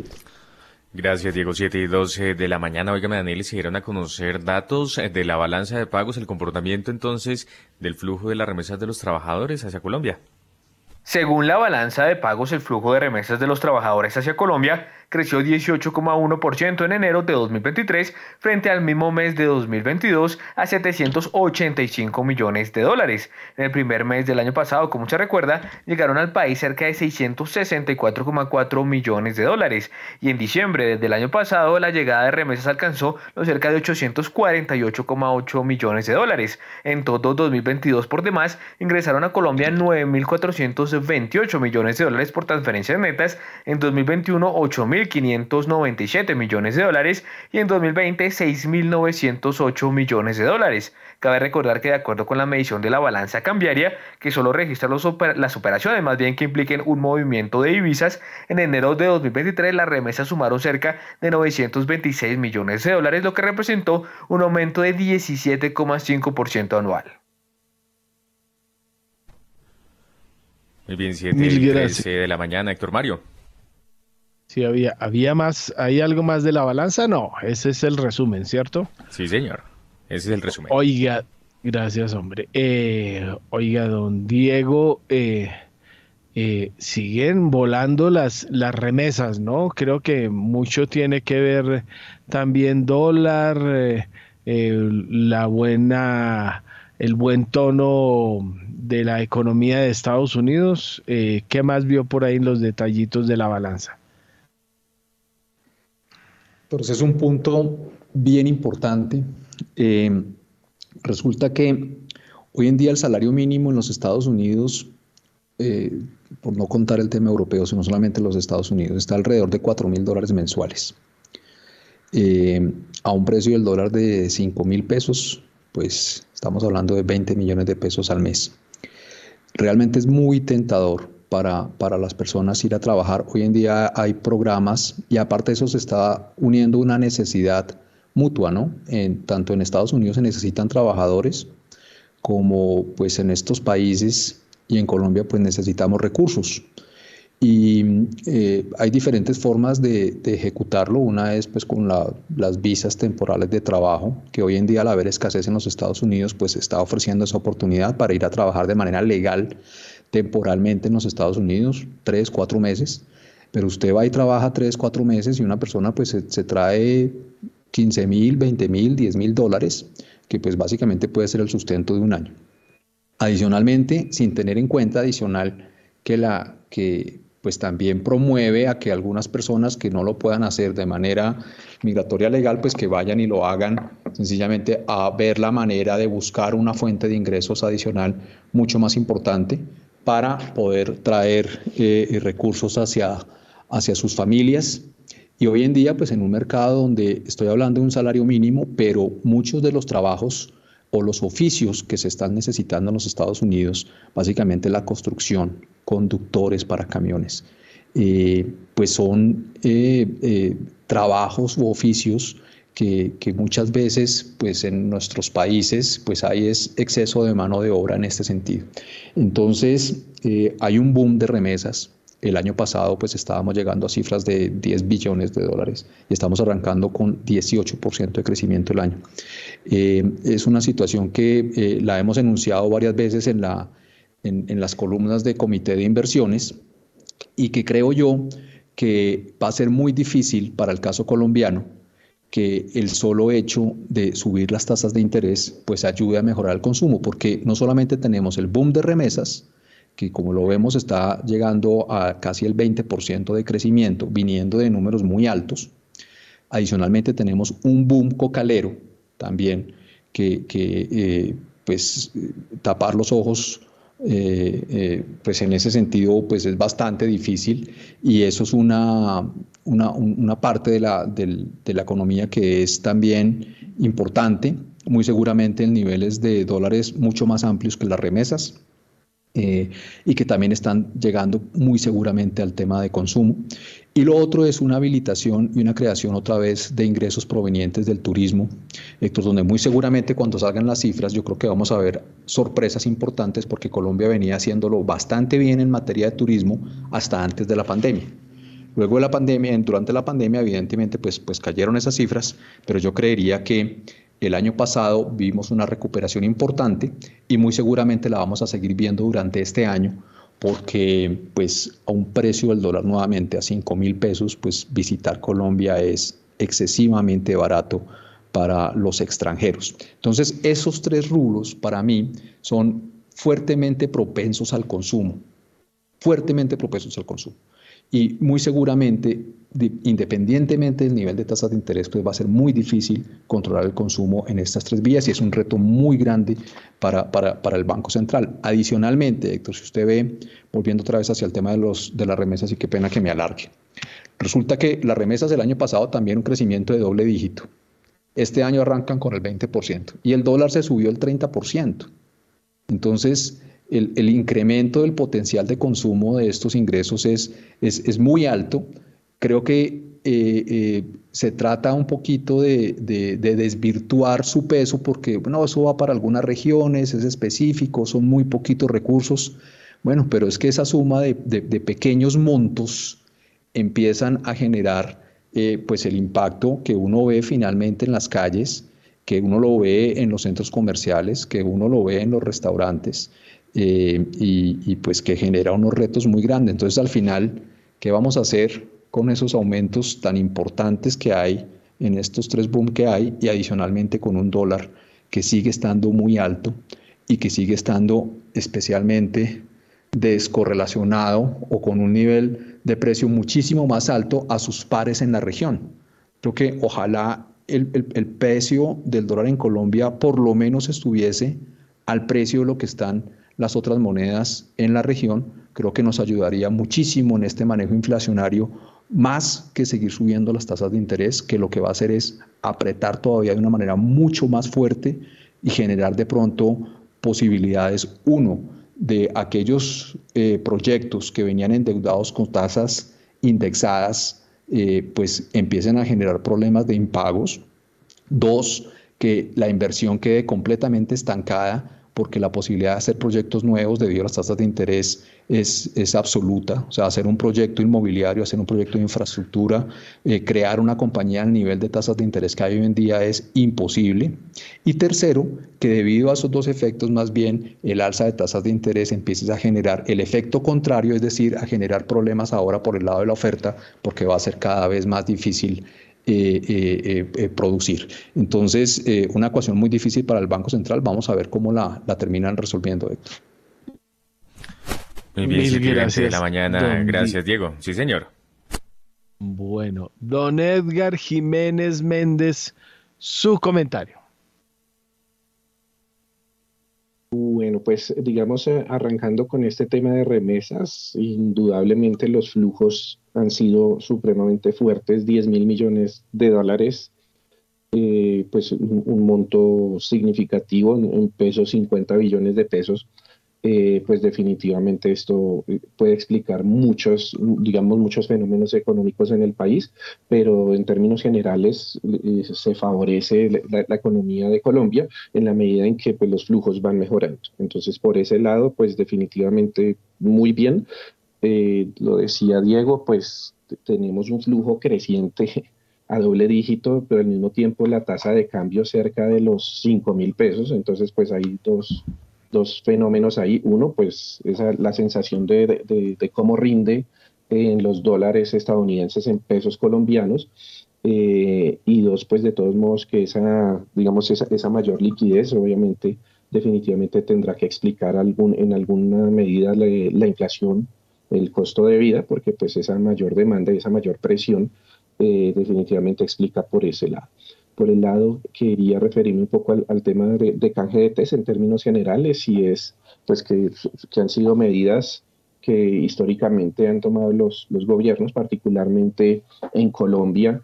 Eh, es una medida de responsabilidad, de ajuste. Hemos tenido un manejo impecable de nuestra deuda, eh, salvo pues, como lo comentamos alguna vez, por los años 30, pero definitivamente eh, lo hemos hecho bien, Colombia ha hecho muy bien la tarea, este canje es parte de, pues, de esa responsabilidad, del ajuste también que hay que hacer frente a, las, a, lo que hay en el presupuesto general de la nación para poder cumplir todos nuestros compromisos pues, de, manera impecable como siempre se ha hecho y eso lo que hace es definitivamente pues, mantener a, a Colombia simplemente como un país destino de crédito que pues, por lo menos tiene un nivel de confianza razonable. Mil gracias. Don Edgar Jiménez, oiga, 7 y 22 minutos, eh, preciso, don Edgar, este es un tema que le interesa. Tenemos un invitado especial a esta hora, Carlos Augusto Guayara Rodríguez, el cofundador de TRI, administrador de empresas de la Universidad Pontificia Javeriana. Eh, Carlos, bienvenido como siempre a Primera Página Radio. Hola, muy buenos días. Muchas gracias por la invitación y muy contento de estar acá con ustedes. Bueno, lo mismo, Carlos. Eh, ¿Cómo vamos? ¿Dos años? Sí, estamos a día de los primeros dos años al aire realmente de la aplicación, pero los que conocen un poquito más la historia de TRI saben que antes del lanzamiento nos tocó sufrir casi tres años para ver la Eso. Esto viene desde 2019 por ahí, ¿no? Oiga, cuénteme precisamente eso para los que no han oído la historia, cómo fue el origen y quiénes fueron los creadores. Claro que sí, mira, eh, el tema empieza con Esteban, Luis y yo, eh, que hace unos años veníamos viendo cómo en Colombia llegar a la bolsa de valores e invertir era supremamente difícil y, era un negocio que desafortunadamente estaba construido pues para los ricos, para la gente de muy altos patrimonios que tenían digamos que acceso a bastante capital y podían cumplir los requerimientos de las firmas comisionistas de bolsas tradicionales.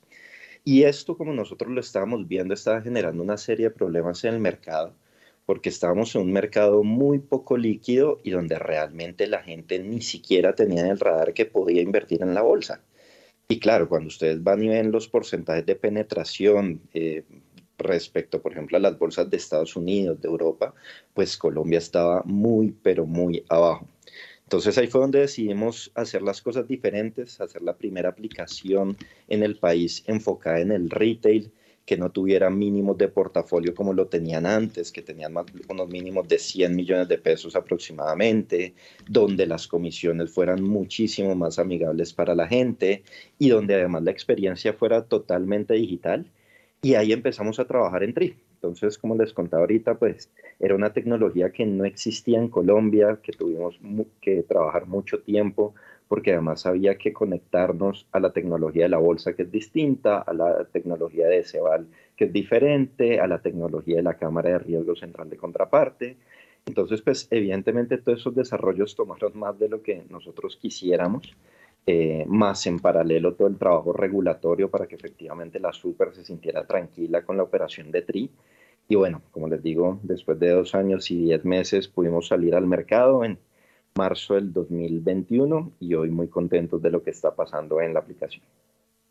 Bueno, ¿y cómo fue la llegada a Acciones y Valores, que es el partner en este cuento? Cuando nosotros empezamos, digamos que a rebotar la idea con las grandes entidades que, que hacen parte de este negocio, fuimos a la superintendencia financiera y nos dijo, mire, si usted quiere hacer las cosas de forma correcta, donde la gente se sienta tranquila, que era una de nuestras grandes prioridades, pues porque yo creo que ustedes han visto que desafortunadamente en temas de inversión, en especial digitales, pues salen un montón de opciones y de cosas rarísimas, pirámides, esquemas Ponzi, aplicaciones sin regulación, un montón de cosas. Entonces, una de nuestras prioridades desde el principio fue que independientemente de lo que pasara con el mercado, la gente estuviera tranquila al saber que su dinero estaba con una empresa seria eh, que ojalá tuviera la regulación vigente en cada uno de los países. Entonces vamos a la superintendencia y nos dicen, mire, una de dos, o, o se vuelven una comisionista o trabajan con una. Para volverse una comisionista, pues había eh, unos requerimientos de capital que no teníamos. Nosotros, pues, tres pelados apenas empezando a emprender, pues no íbamos a, a llegar a los 5 mil millones de pesos que pedían en ese entonces, si no estoy mal. Eh, entonces, pues la otra opción era buscar una comisionista para, para trabajar. Y acciones y valores nos parecía ideal por dos cosas. Primero, porque seguían siendo privados. Eh, Creo que el tema, si hubiera sido con un banco, hubiera sido tal vez más demorado por, por los niveles de burocracia que se manejan. Entonces creo que esa era una de las cosas que buscábamos. Y segundo, porque tenía esta combinación de experiencia, tener más de 60 años en el mercado, pero con un enfoque ya digital, porque ya habían hecho, digamos que esta primera integración con otra fintech, con una billetera eh, digital, entonces creíamos que de pronto con ellos la, experiencia va a ser mucho más rápida y ahí nos pusimos a, hablar con ellos para, nuestra sorpresa porque pensamos que iba a ser más difícil. Desde el momento uno nos apoyaron y, ahí empezamos a construir. Bueno, y entonces, resultados a la fecha, o sea, cómo ha ido creciendo esto, cómo ha sido, eh, pues veo que hasta en los mismos informes de la Bolsa de Valores de Colombia se ha resaltado el nuevo papel de ustedes, obviamente, y ya vamos a hablar de ese tema, de que el palo no está para cucharas porque el mercado bursátil colombiano está pasando por las duras y las maduras, pero ¿cómo ha sido el asunto? Héctor, sí, mira que de hecho se han superado todas las expectativas que nosotros tenemos. Yo siempre lo cuento que me acuerdo que cuando íbamos a lanzar, una de las cosas que queríamos lograr para, para tener de pronto un primer impulso era que la bolsa nos ayudara eh, con un tweet, con alguna salida, contándole al mundo pues que la gente ahora iba a poder invertir de forma digital. Ellos nos habían puesto el reto de que llegáramos primero a los mil usuarios eh, y, en ese momento iban a poder hacerlo. Eh, asumiendo que era un trabajo que nos iba a demorar tal vez unos cuatro o seis meses y nosotros lo logramos en cuatro días. Entonces, esto para contarles que desde el principio el crecimiento que hemos tenido ha superado todas nuestras expectativas. Hoy, dos años después, tenemos 170 mil cuentas creadas con validación de identidad listas para empezar a operar en la Bolsa de Valores de Colombia y tenemos al menos 75 mil colombianos que han hecho una operación. Gracias a esto hemos logrado, por ejemplo, también tener el día récord en la bolsa, el último día TRI, que lo hacemos siempre el 29 de abril por el Día del Árbol Nacional. Eh, logramos mover 23.556 operaciones, que es casi ocho veces lo que hacía toda la bolsa de valores antes de que nosotros llegáramos. En Colombia estamos administrando un poquito más de 140 mil millones de pesos. Eh, y bueno, pues como te digo, realmente contento de ver que cada vez hay más personas que creen en nuestra oferta de valor, que estaban cansadas de pagar esas comisiones tan altas y, que se han dado cuenta que en TRI encuentran una opción para manejar sus inversiones. Bueno, eh, eh, usted hacía una referencia al tema de la competencia desleal, entre comillas, pues eh, porque existe en el mercado una serie de ofertas reales, imaginarias, buenas, malas. Bueno, a nosotros también nos ha tocado por ahí con, con unas raticas que existen en el mercado, pero el, el asunto cómo se ha manejado ese asunto, porque uno ve todos los días la, eh, apertura, el jaloneo, los influencers, un poco de circunstancias que hacen que eh, un tema que debiera ser agradable se vuelve en momentos bastante desagradable, ¿o no? Sí, totalmente de acuerdo contigo. Y de hecho creo que es algo que aún hoy nos pasa, incluso a nivel personal, pues yo en mis redes sociales que, que, la verdad no tengo muchos seguidores ni mucha interacción, pero cuando posteo algo de la aplicación, algo de que puedes invertir, para sorpresa mía, a veces encontramos como haters o gente que seguro ha tenido alguna experiencia mala con este tipo de, de, empresas y, y, me regañan y me dicen que por qué me meto en eso, pero, pero pues después es, eh, al final eh, la solución siempre es la educación financiera, ¿cierto?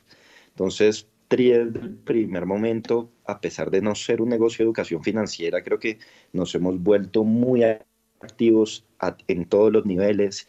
Como tú dices, definitivamente las redes sociales, en especial para nuestro público objetivo, que principalmente es la gente entre los 20 y 45 años, ha sido fundamental pues, para explicarles la diferencia que hay entre un negocio legal como el de nosotros y, y pues estos otros tipos de, plataformas que ya tienen reputación mucho más dudosa.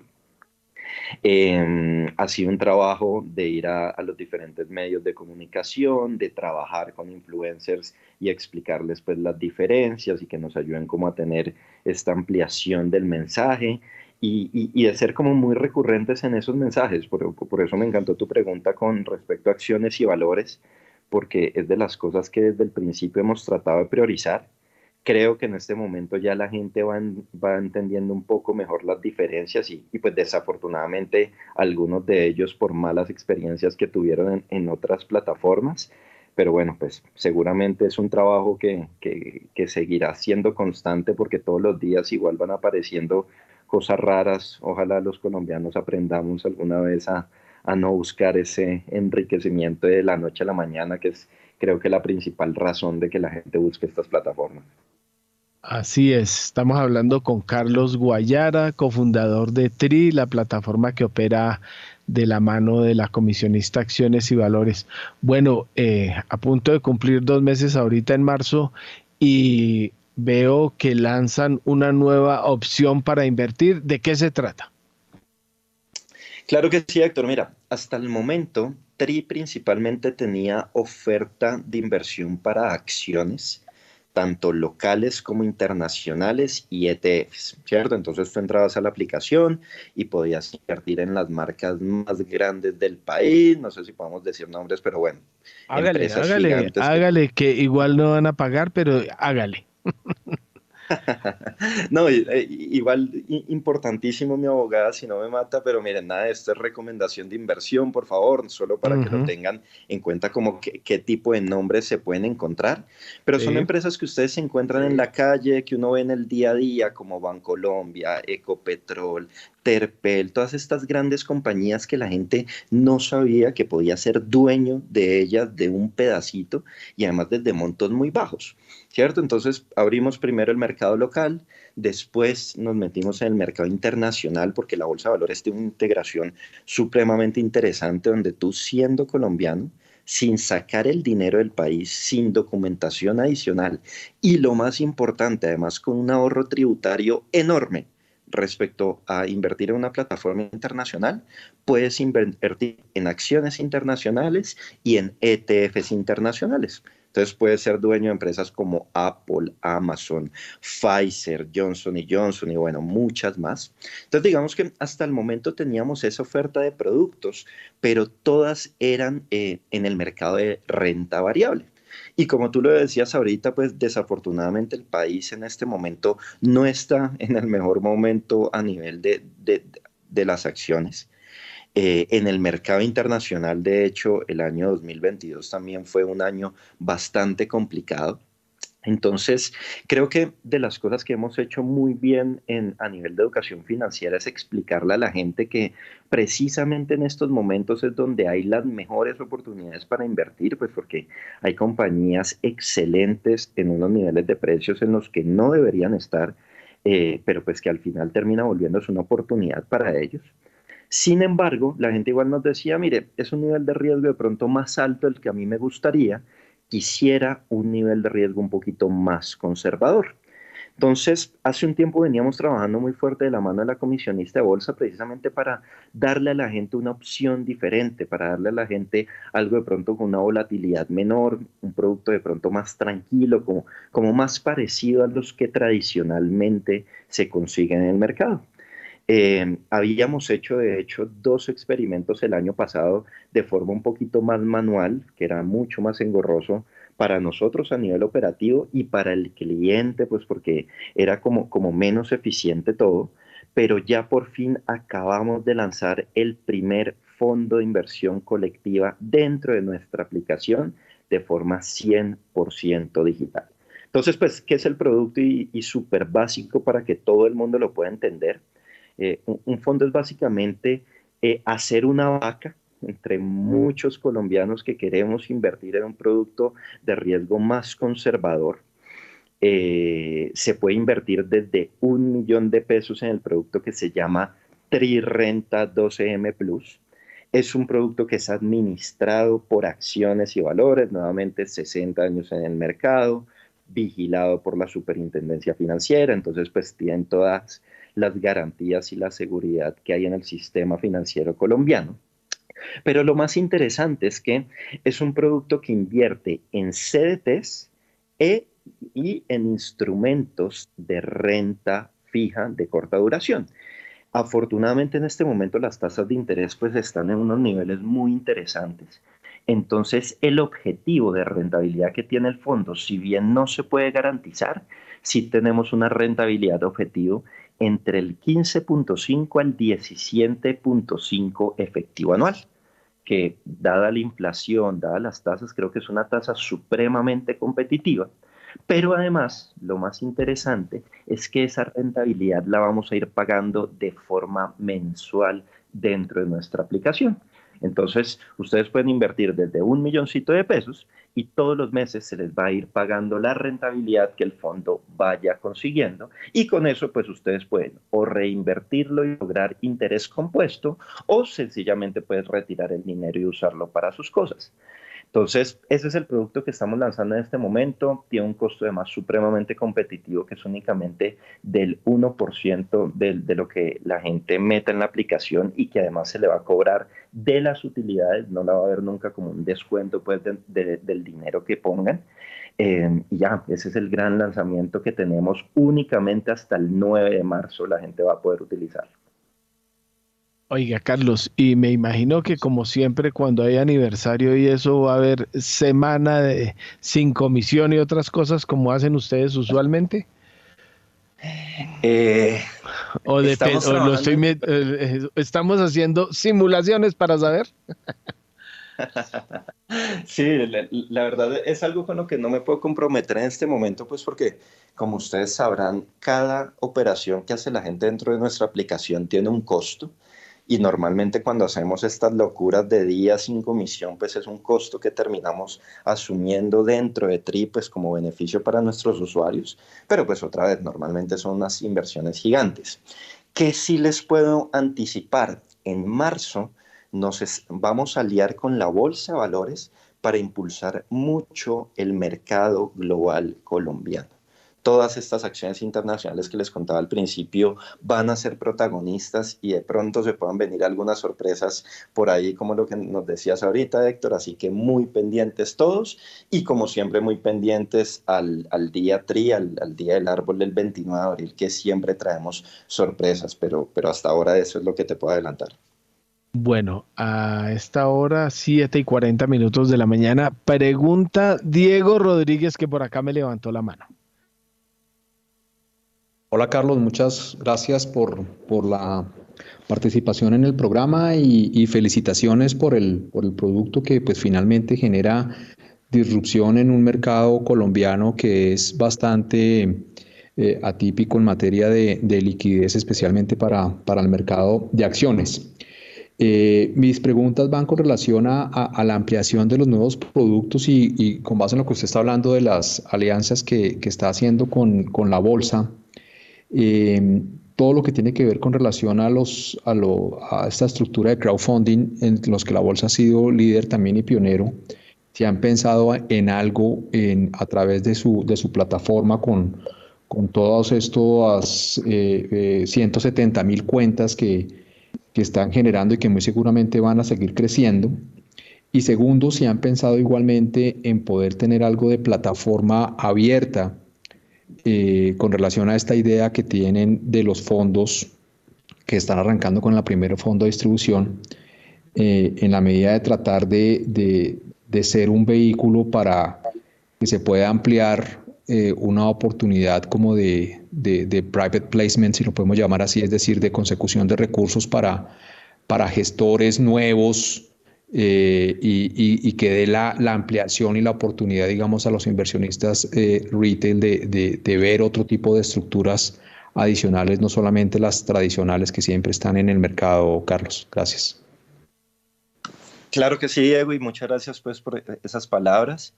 Em, con respecto a tu primera pregunta, de acuerdo, miren, al final TRI, como nosotros la vemos, es, es un vehículo de inversión, es una plataforma donde cualquier latinoamericano entra y va a encontrar una opción de inversión que se adecue a su estrategia particular, a su nivel de riesgo, a sus metas y objetivos personales. Entonces, en ese sentido, definitivamente, pues empezamos con acciones, que era el tema donde mayor experiencia teníamos y donde veíamos una mayor oportunidad. Sin embargo, a futuro, en TRI la idea es contar con una suite de productos mucho más completa, con muchas más opciones, donde cualquier persona, digamos que encuentre la opción con la cual se sienta cómodo y con la cual, pues, en la cual le gustaría invertir. Entonces, pensando en eso, eh, eh, con respecto a la bolsa de valores, nosotros siempre hemos sido como como muy intensos y hemos tratado de ir y tocar mucho la puerta porque definitivamente creo que todos los actores del ecosistema de la Bolsa de Valores colombiana tenemos que trabajar juntos. Yo creo que ustedes han visto, por ejemplo, las iniciativas que hemos hecho directamente con los emisores, eh, con otros aliados, donde buscamos ver cómo TRI les puede ayudar a ser más visibles y, ampliar esa exposición de la marca.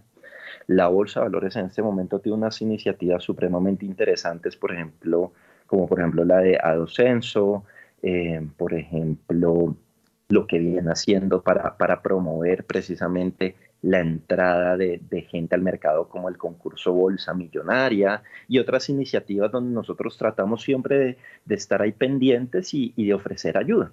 Ellos digamos que de hecho desde que empezamos a, a construir la aplicación fueron supremamente claros en que TRI en ningún momento podía tener ninguna prioridad de absolutamente nada, que siempre la bolsa pues va a tener las puertas abiertas tanto para nosotros como para cualquier otra firma que se quiera acercar. Lo que pasa es que creo que en TRI somos los más intensos y somos los que más vamos y los buscamos y tratamos de generar nuevas cosas.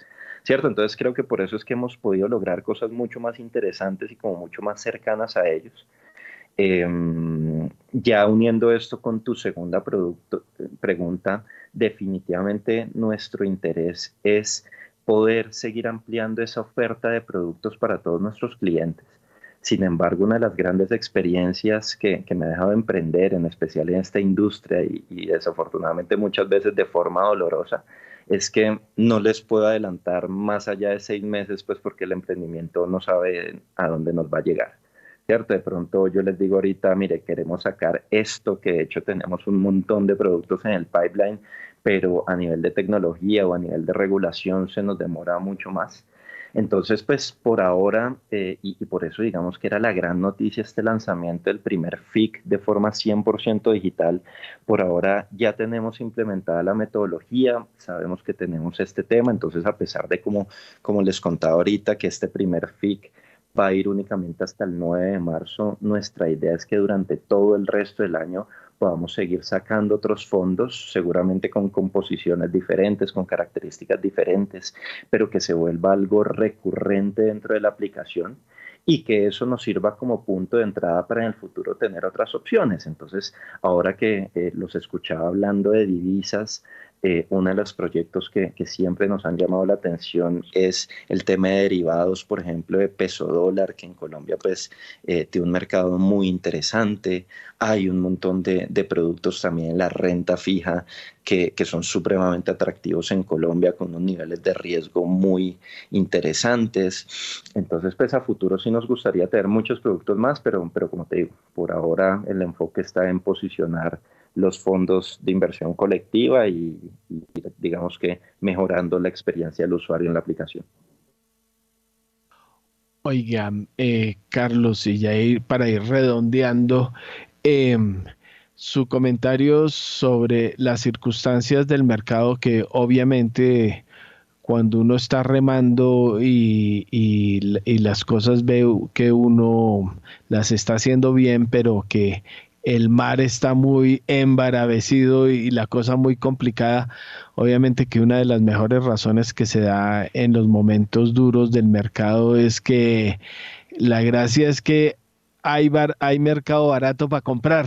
Entonces es eh, trabajarle mucho a la verdadera educación financiera y es enseñar a la gente eh, a que espere, a que tenga plazos mejor medidos y demás para que las circunstancias sean mejores más adelante? Sí, de acuerdo contigo al 100%, creo que dijiste el mensaje principal.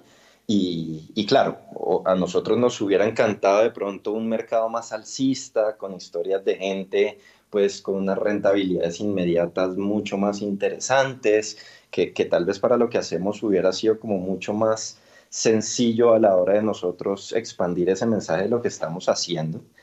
Eh, pues nos ha tocado un mercado con mucha volatilidad, de pronto no con el rendimiento que quisiéramos, pero, pero como tú decías y como les contaba al principio, creo que eso hace parte de la educación financiera. Cuando, cuando uno va y lee a los inversionistas más grandes del mundo, a Benjamin Graham, al mismo Warren Buffett, se da cuenta que precisamente este tipo de mercados son los que a ellos les gustan, porque como yo, y, yo trato de explicarle siempre a la gente así de forma como más aterrizadita, es como entrar a un outlet de descuentos, donde tú tienes unas empresas que vienen teniendo un comportamiento espectacular, que vienen teniendo unas utilidades récord, que tienen a los mejores profesionales detrás y las mejores líneas de negocio detrás, y pues el precio de la acción no está siendo coherente a todo ese valor que hay en la compañía. Entonces, al final, lo que nosotros tratamos de enseñar es que son situaciones pasajeras, pero que realmente en este momento es donde están las mejores opciones para invertir.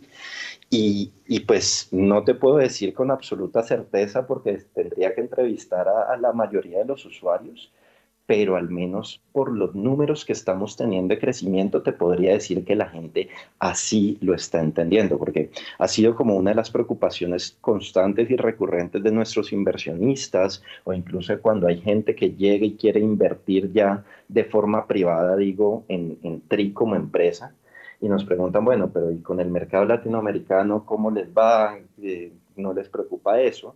Pero cuando les mostramos los números, pues, y, por ejemplo para que ustedes lo tengan, TRI es una aplicación que en el año 2022, a pesar de todo esto que nos acabas de describir, creció cuatro veces a lo que habíamos cerrado en el 2021. Logramos que más de 100 mil colombianos nuevos llegaran al mercado, logramos aumentar la base de inversionistas activos en toda la bolsa de valores más del 17%. Entonces, al final, de acuerdo, son unas condiciones retadoras, pues porque hay que educar muchísimo a la gente, pero creo que la, gente está entendiendo cómo funciona el mercado y, está, y sigue entrando y todos los días, pues, el nivel de operaciones se sigue manteniendo en niveles bien interesantes. Bueno, Carlos, pues ahí tuvimos un diálogo amplio, explicativo y que abre expectativas de futuro de que la cosa es esperar, esperar que las cosas deben mejorar, no se deben mantener en el statu quo en que andan y bueno, pues dos años, eh, Happy Verde y seguimos hablando, Carlos. Claro que sí, muchísimas gracias por aquí, encantado de venir cada vez que me inviten y, muchas gracias pues por este espacio para hablar de los fondos de inversión colectiva que se vienen en TRI, así que nada, invitadísimos a que utilicen la aplicación y cualquier pregunta siempre muy pendiente. Que tengan un feliz día.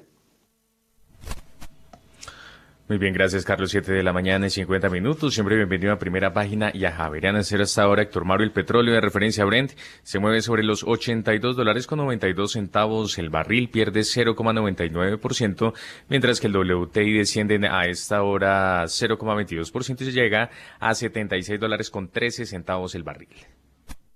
Mil gracias, don Juan Sebastián. Oiga, Diego, eh, ¿le ha echado alguna miradita por los lados a los commodities, especialmente el petróleo?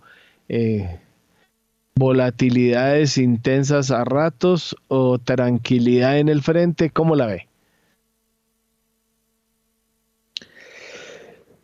Sí, Héctor, yo creo que el pues todo lo que tiene que ver con, el petróleo, eh, los últimos meses pues hemos visto ya un rango consolidado entre 80 y 90, con esa eh, expectativa igualmente de volatilidad por las diferentes incertidumbres en las que está el mundo. La primera, un nivel de tasas de interés muy alto que eh, afecta las expectativas de crecimiento eh, en el corto, mediano y largo plazo para los países, lo cual pues golpea automáticamente eh, las expectativas de demanda del mundo y eso pues hizo que el petróleo pues no se ubicara por arriba de los 90 dólares fácil.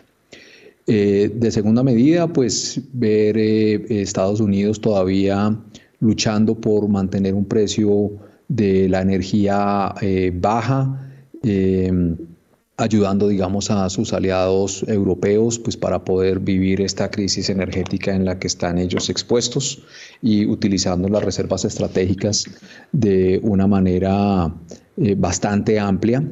Eh, que genera un impacto en el corto plazo, pero algunas preguntas, digamos, interesantes para mediano y, el largo. Entonces, eso por el lado eh, de la, del, del, del, choque pues, de demanda que pueda existir por la parte negativa por el lado positivo del, del, Brent, que no lo ha hecho, pues que caiga por debajo de los 80 eh, dólares, pues está uno, la expectativa positiva de la reapertura de China. Todos vivimos en la experiencia personal lo que fue estar encerrados durante cerca de seis meses o cuatro meses o tres meses, dependiendo del país, y luego las implicaciones que tuvo esto en materia de consumo, eh, en materia de demanda y en materia de transporte, que pues generó unos impactos en los que estamos viviendo hoy en día en materia inflacionaria, pues el mundo finalmente se pregunta si eso fue en Occidente, que, que, que, las restricciones de movilidad fueron por ese tipo, pues imagínense en la China que fueron durante tres años. Entonces, ese impacto es lo que no ha hecho que evidentemente se caiga y adicionalmente, pues los anuncios por parte de la, de la, de la guerra que hay hoy en día entre, entre Rusia y, Ucrania y todos los efectos de la utilización de las finanzas eh, como arma de guerra, pues eh, los posibles recortes que pueda haber por parte de Rusia adicionalmente, pues también le generan un soporte. Al final de esta ecuación, Héctor, pues en el mediano y largo plazo, pues sigue estando el problema que vivimos o que vivíamos desde antes de la pandemia y es básicamente que por la política global de eh, buscar una renovación energética y por los precios bajos que se vivieron eh, antes de la pandemia y durante la pandemia o una parte de la pandemia, eh, pues hicieron que las inversiones en exploración nueva y en CAPEX por parte de los productores de petróleo, pues no vengan en el nivel de, dimensión que se necesitan y eso finalmente es algo estructural que en mi concepto pues va a continuar haciendo que el precio del petróleo y los commodities siga estando fuertes. Al final le apuesto mucho más a la recuperación de la parte de China eh, y de las otras economías que muy seguramente pues va a generar un, un, precio y un impacto digamos importante todavía en materias primas y en los commodities que pues, le va a dar algo de respiro a las economías que dependen de este crudo. Finalmente pues volatilidad como está todo el mercado, pero con esas tres variables básicamente entre la oferta y la demanda y una situación estructural de largo plazo que continúa estando ahí, Héctor. Oiga, y su comentario sobre eh, lo que acaba de oír de TRI, oportunidades nuevas de inversión, oportunidades digitales. Héctor, yo creo que al final lo que hablábamos al comienzo del programa de la, de la ventaja que hay hoy en el mundo de inversiones por el nivel de tasas de interés tan altas. Entonces, en un escenario donde realmente es difícil buscar eh, eh, en qué invertir de una manera eh, tranquila y fácil, pues llega la renta fija otra vez en el juego. Y, y, qué bueno esta iniciativa que tiene TRI porque pues finalmente los grandes beneficiados hoy en día de las tasas de interés altas, pues son los grandes capitales que pueden hacer inversiones bien importantes en la renta fija nacional, especialmente el CDT, que era un producto, Héctor, que hasta hace unos años, digamos, cuando uno iba a hacer inversiones, uno decía que el, que el CDT era el único producto sin riesgo y era el único producto sin riesgo de ganar, porque las tasas estaban por allá al lado del 2%. Pues bien, hoy en día ese producto pues, se ha vuelto eh, bien importante en materia de inversión eh, los inversionistas institucionales y los grandes inversionistas, incluso los inversionistas extranjeros, están haciendo inversiones sustanciales en el mercado de renta fija y de CDTs en Colombia, aprovechando ese nivel de tasas tan altas de doble dígito. Los más sofisticados incluso hacen coberturas de tasas de tasa de cambio y se invierten en CDTs indexados a la inflación a un año, eh, eh, aprovechando esas tasas supremamente altas. Los grandes patrimonios están igualmente aprovechando esas tasas de interés con sus recursos que tienen en pesos y también buscando oportunidades con sus recursos en dólares porque no está siendo sencillo invertir eh, igualmente en las economías avanzadas. Pero el inversionista pequeño pues estaba viendo fuera de ese negocio porque pues finalmente no tiene la posibilidad de ir a negociar un CDT eh, en las mismas condiciones de los inversionistas grandes. Entonces esta oportunidad que da TRI pues es bien importante porque usted con un monto pequeño puede acceder a que un inversionista institucional, como el caso de acciones y valores, pues una de esos inversionistas y vaya a los bancos a hacer una negociación en beneficio de todos los inversionistas a una, a una muy buena tasa y vuelve otra vez, debido a las tasas de interés, en un escenario muy fácil de inversión, Héctor, porque pues finalmente no tengo que ponerme a inventar muchas cosas para poder obtener un retorno por encima del 15%, tanto en este tipo de inversiones de renta fija, buscando un muy buen eh, eh, eh, riesgo en el CDT con bancos AAA e igualmente en el sector inmobiliario también, donde hay que hacer un esfuerzo un poco más importante, pero también se encuentran oportunidades muy buenas teniendo muy buenos arrendatarios. Entonces, esa es la oportunidad generacional a la que hacía referencia en mis comentarios iniciales hoy en día para los inversionistas, que pese a los riesgos y los ruidos que hay, la realidad es que la renta fija está ahí y está pagando doble dígito.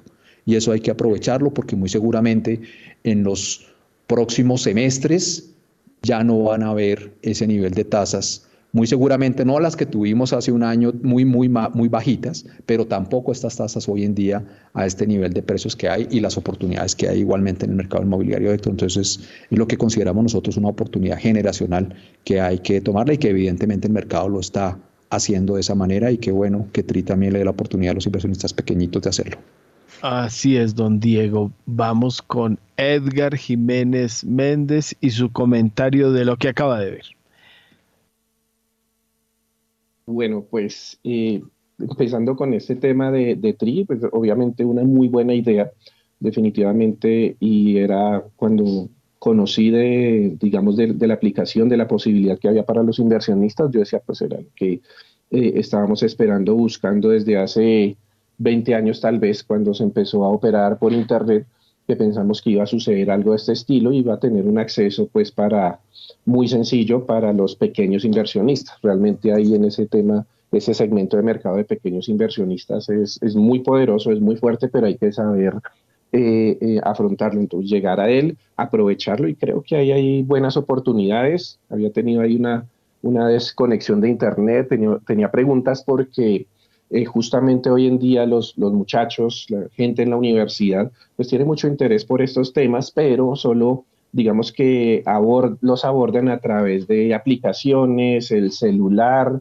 redes sociales, o sea, ellos están es muy, muy, muy ligados a, a estos temas y es ver cómo pues eh, a través de, estos mecanismos, incluso por ahí él alcanzó a mencionar algo de bolsa millonaria que la bolsa dejó de hacer hace muchos años, el, semestre pasado, si no estoy mal, un intento, un ejercicio de, retomar lo que me pareció muy bueno también porque es acercar a los estudiantes al mercado de capitales, mercado de acciones, a comprenderlo de manera práctica a través de lo que ellos tienen en la mano, que es el celular definitivamente, entonces, por ahí, pues, supremamente buena la idea y ojalá, pues, aprovechar los mercados que están en auge. Tema de tasas de interés, de test, de CDTs, ahí, ahí hay un espacio grande y siempre hay oportunidad de hacer algo. Entonces, arrancaron con acciones que no están, no nos han funcionado muy bien últimamente, aunque tengo ahí, pues, digamos, eh, cierto reparo también, porque uno puede decir, bueno, está bien, los precios no, no han dado del todo, pero hay unas rentabilidades por dividendos que se ponen muy interesantes,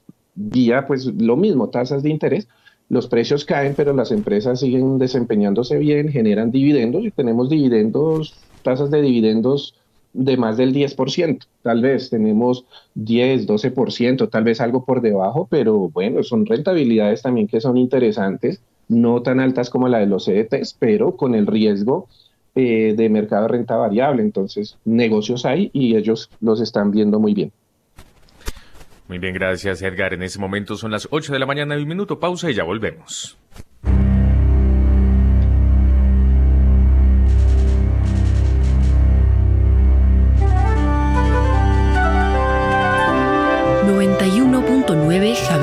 Estéreo, Bogotá. HJKZ. Sin fronteras.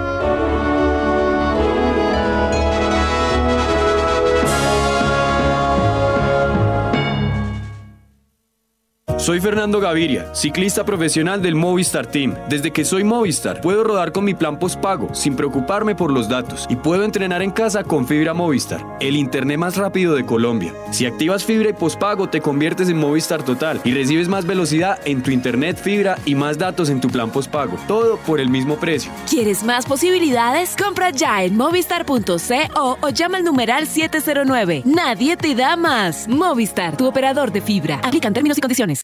Retos 91.9, la voz de la ciencia y la investigación javeriana.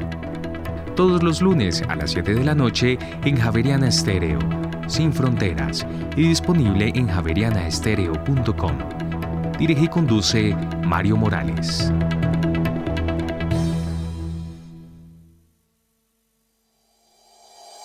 En Acciones y Valores, nuestra prioridad es construir la mejor versión de su futuro financiero. Por ello, creamos soluciones para cada uno de sus objetivos.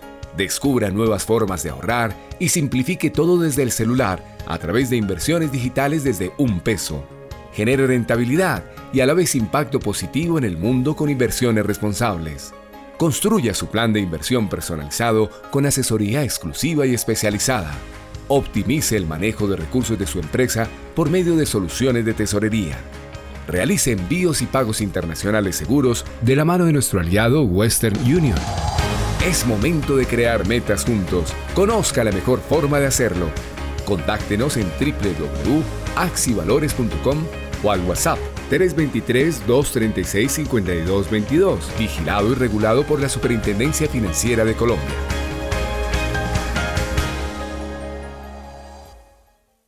Javeriana Estéreo, sin fronteras.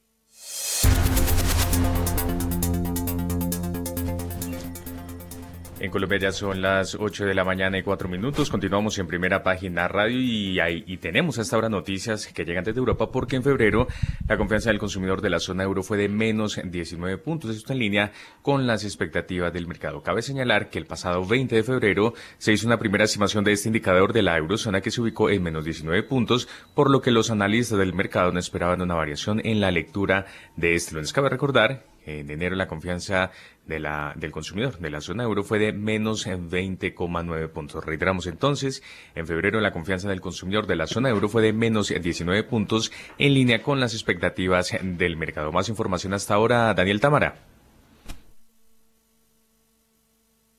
Esquemas de pagos basados en tarifas por servicios, como los propuestos en la reforma a la salud, se asocian con menor efectividad de tratamientos y mayores costos para el sistema. Así lo concluyó el más reciente blog del Banco de la República editado por Jorge Toro, asesor de la Gerencia General.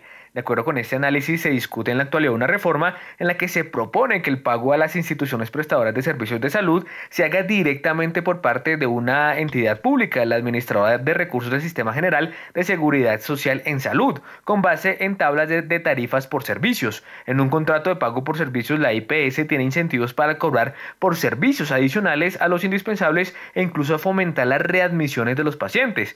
El uso de estos esquemas se asocian con menor efectividad de los tratamientos suministrados y mayores costos para el sistema de, salud, que se refleja en más visitas a las salas de urgencias. Las decisiones que se tomen en este frente, según este análisis, se traducen en efectos sobre la vida de los pacientes y tienen implicaciones fiscales que deben ser tenidas en cuenta en el diseño de las políticas públicas. 8 y 6 de la mañana, Daniel, ¿y cuáles son las previsiones por parte de la Asobancaria en relación con el comportamiento de la política monetaria del Banco de la República?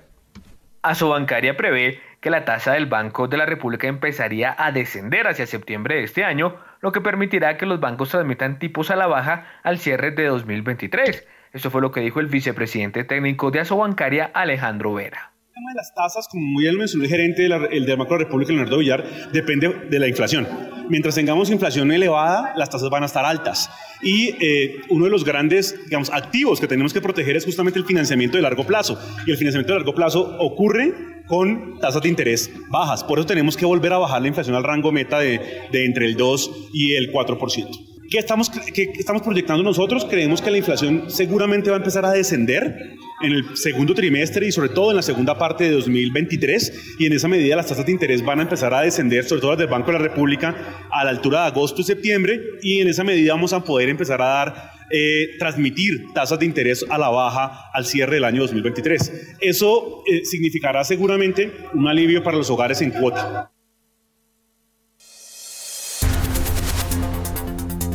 A esta hora, abren los mercados en Colombia. A las 8 de la mañana y 7 minutos y mucha atención porque el dólar abrió este lunes en 4.845 pesos, sube un peso con 50 centavos frente a su cierre del viernes que fue de 4.843 pesos con 50 centavos. Reiteramos entonces, dato de apertura 4.845 pesos, sube un peso con 50 centavos frente a su cierre del viernes. Mil gracias, don Juan Sebastián. Bueno, Diego Rodríguez, su comentario de despedida y además quería usted hablar sobre el mercado retail y las firmas independientes. Sí, Héctor, esa apertura del, del, dólar, eh, finalmente el mercado fue, el movimiento fue sorpresivo el día viernes, pese al dato tan alto del PCE en los Estados Unidos eh, la moneda, el precio del dólar en Colombia pues fue resiliente a, la baja, eh, a pesar pues de la devaluación que hubo en las monedas de la región y en, el, y en las otras monedas fuertes con relación al dólar, lo cual fue bastante sorpresivo. Vamos a ver cómo se, cómo se sigue moviendo hoy que hay un poco más de calma. Eh, con relación a, las, a, la, a la parte de, de TRI de acciones y valores, yo creo que es bien interesante resaltarlo y recalcarlo aquí en el, en el espacio del programa, porque las firmas independientes de bolsa prácticamente hoy son inexistentes. Casi todas las firmas las, las tomaron los bancos, que pues les dieron un, un, reforzamiento patrimonial bien interesante, pero pues ha sido eh, casi que una correlación la caída pues también de, de, la innovación y de este tipo de productos hacia el mercado y ahí son donde las firmas independientes pues deben mandar la parada y qué bueno que Acciones y Valores pues le ha apostado a la digitalización. Lo otro es que las firmas de bolsa en su gran mayoría pues han tendido a, no querer ese inversionista retail pequeño de cuentas menores de 250 o 500 millones de pesos, porque terminan siendo muy costosas su, mantenimiento, los extractos, eh, y, los han dejado un poco al lado. Y esta firma independiente de acciones y valores y a través de, su, de, esta plataforma TRI, pues le ha hecho esta apuesta y resulta que tiene 170 mil clientes. Es una cifra bien importante que muy seguramente va a seguir subiendo y le está generando la oportunidad con esa gran base de clientes de generar innovación, darle la oportunidad a inversionistas más pequeños de acceder a productos que, a los cuales eh, solamente los grandes inversionistas tenían acceso. Y muy seguramente eh, pues vamos a tener más sorpresas positivas en el mercado por parte de TRI, Acciones y Valores, aprovechando esa unión de la digitalización de la independencia que les permite mayor velocidad para tomar decisiones y poder hacer y ejecutar productos nuevos y de darle una ampliación y mayor posibilidades de inversión al mercado. Entonces, qué, qué bueno y, y, apoyando 100% estas iniciativas y la independencia, que ojalá el mercado logre volver a tener más firmas independientes y que la regulación busque atraer eh, inversión para crear más proyectos independientes en el mercado de valores porque se necesitan. De otra manera, pues vamos a seguir en este nivel de estancamiento tan inoperante y tan, y tan y, con tanta necesidad que tiene hoy en día el mercado de valores, no solamente de, invertir, sino también de buscar financiación y buscar eh, métodos adicionales para conseguir, para conseguir recursos por parte de las empresas sector. Así es, don Diego. Bueno, su comentario, don Edgar Jiménez Méndez. Bueno, pues eh, digamos que en tema de tasa de cambio, eh, complementando con el tema de, remesas de ahora más temprano, eh, pues digamos que la, posición particular que tengo es más, más hacia abajo que hacia arriba. Estamos pegados casi al techo cerca de los 5 mil pesos. Eh, una de las razones es la que se habló más temprano, unos flujos eh, de divisas hacia el país muy fuertes. Eh, las remesas siguen superando, los, llegando a los 10 mil millones de dólares, que decíamos algo cercano a los 50 billones de pesos. Realmente es, digamos que, que, hay una presión fuerte por el lado de la oferta, en mi opinión. una cifra muy similar a, a, lo que puede ser la inversión extranjera directa. Entonces, Colombia sigue siendo buen destino para, las divisas. Eh, se, complementa con el buen manejo de la deuda cuando hablábamos del canje de test, es decir, una, economía que se maneja de manera responsable, pues puede ser destino de, inversión sin, sin, problema o con el nivel de riesgo razonable que puede tener.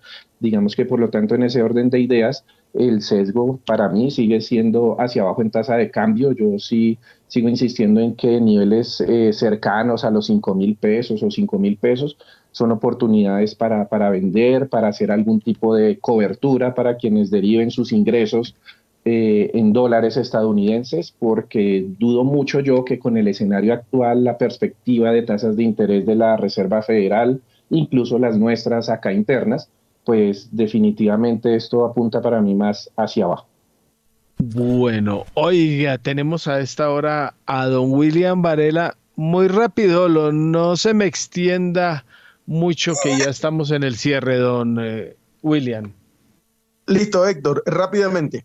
Para los que están muy atentos al tema de la reforma a la salud, eh, los voy a poner en un tablero, el mismo tablero que tiene hoy el ministro del Interior en su despacho y el presidente Gustavo Petro en su despacho. Hay un tablero. Eh, a un lado tienen una columna en donde hay 12 votos en contra de la reforma a la salud. Estamos hablando de la Comisión Séptima de la Cámara. 12 votos en contra de la reforma a la salud y solo 9 de su equipo o de su coalición de gobierno. ¿Cuáles son los 12 votos en contra que hoy tiene la reforma a la salud? Los liberales, los conservadores, Cambio Radical y Centro Democrático. ¿Qué está haciendo Alfonso Prada para que eso se voltee? Los citó bien temprano hoy a la bancada liberal. Están ya en la Casa de Nariño los liberales. Son unos votos importantes, son cuatro votos importantes que ellos necesitan. Con eso voltarían las cifras. ¿Por qué hay que hablar con los liberales hoy a las 8 de la mañana en la Casa de Nariño?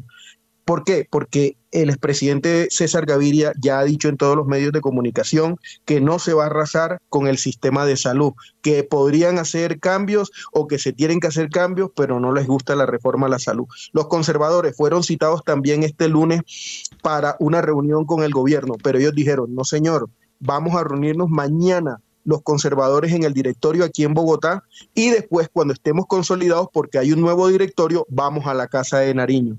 Cambio Radical y Centro Democrático, como ustedes ya saben, dicen que no. Es más, el expresidente Álvaro Uribe propuso una consulta popular sobre la reforma de la salud. Pero ¿qué pasa? Que esa consulta de, propuesta por Álvaro Uribe tiene que ir al Congreso para ser aprobada. Y allá seguramente los petristas o la bancada de gobierno que son mayoría, le van a decir no a esa consulta.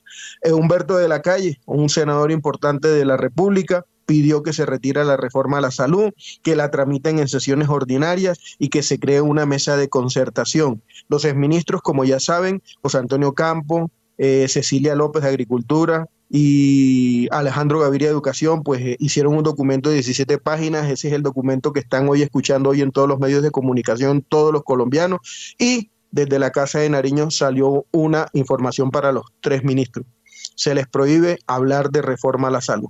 Eso es lo que está pasando, Héctor. Mire, 12 votos en contra hay en estos momentos en la Comisión Séptima de la Cámara y cuatro y nueve a favor. Los nueve votos a favor son del Pacto Histórico, de la Alianza Verde, del Partido Comunes, los ex integrantes de la FARC y de las dos circunscripciones de paz. Nueve votos a favor y dos en contra. Por eso están en la Casa de Nariño en estos momentos los liberales tratando de ver cómo convencen a César Gaviria. Todavía no hay reunión con César Gaviria, la están buscando. Todavía no se han podido reunir con César Gaviria para ver cómo cambia su posición y todos los comentarios en contra de la reforma a la salud que hace en los medios de comunicación. Finalizo diciendo que mañana la Comisión Tercera del Senado de la República elige a su nuevo presidente. Será Cecilia López del Pacto Histórico. Chao. Chao, don William. Noticia fresca, dos cambios en la junta directiva de Credicor. Eh, Limited, eh, la matriz del holding Credicorp, eh, se propone para la próxima asamblea de accionistas del 23 de marzo, del 27 de marzo, no, 23 de marzo, eh, que 27 de marzo, perdón, que asuman como dos peruanos como nuevos miembros de la Junta. Se trata de Nuria Aliño Pérez y se trata de Pedro Rubio Feijo. Esa es la noticia fresca del instante, don Juan Sebastián. Sí, señora, a las 8 de la mañana y 17 minutos. Hasta ahora el dólar se mueve sobre los 4.850 pesos. Se ha movido en promedio durante los primeros minutos de la apertura de esta jornada en 4.843 pesos con 45 centavos. Ha tocado un máximo de 4.830, un mínimo mejor, de 4.836 pesos con 50 centavos y un máximo de 4.850 pesos transados en 14 operaciones. Hasta ahora 8 millones de dólares. Y así llegamos entonces al final de esta emisión de primera página radio. Ustedes muchas gracias por haber estado con nosotros. A Diego Rodríguez, Edgar Jiménez Méndez, Guillermo Valencia y Carlos Guayara, nuestros invitados el día de hoy. Héctor Mario Rodríguez en la dirección y en la presentación, quien les habla, Juan Sebastián Ortiz. Los invitamos a que continúen en Javeriana Estereo porque ya llega Mañanas sin Fronteras. Que tengan todos ustedes un feliz inicio de semana.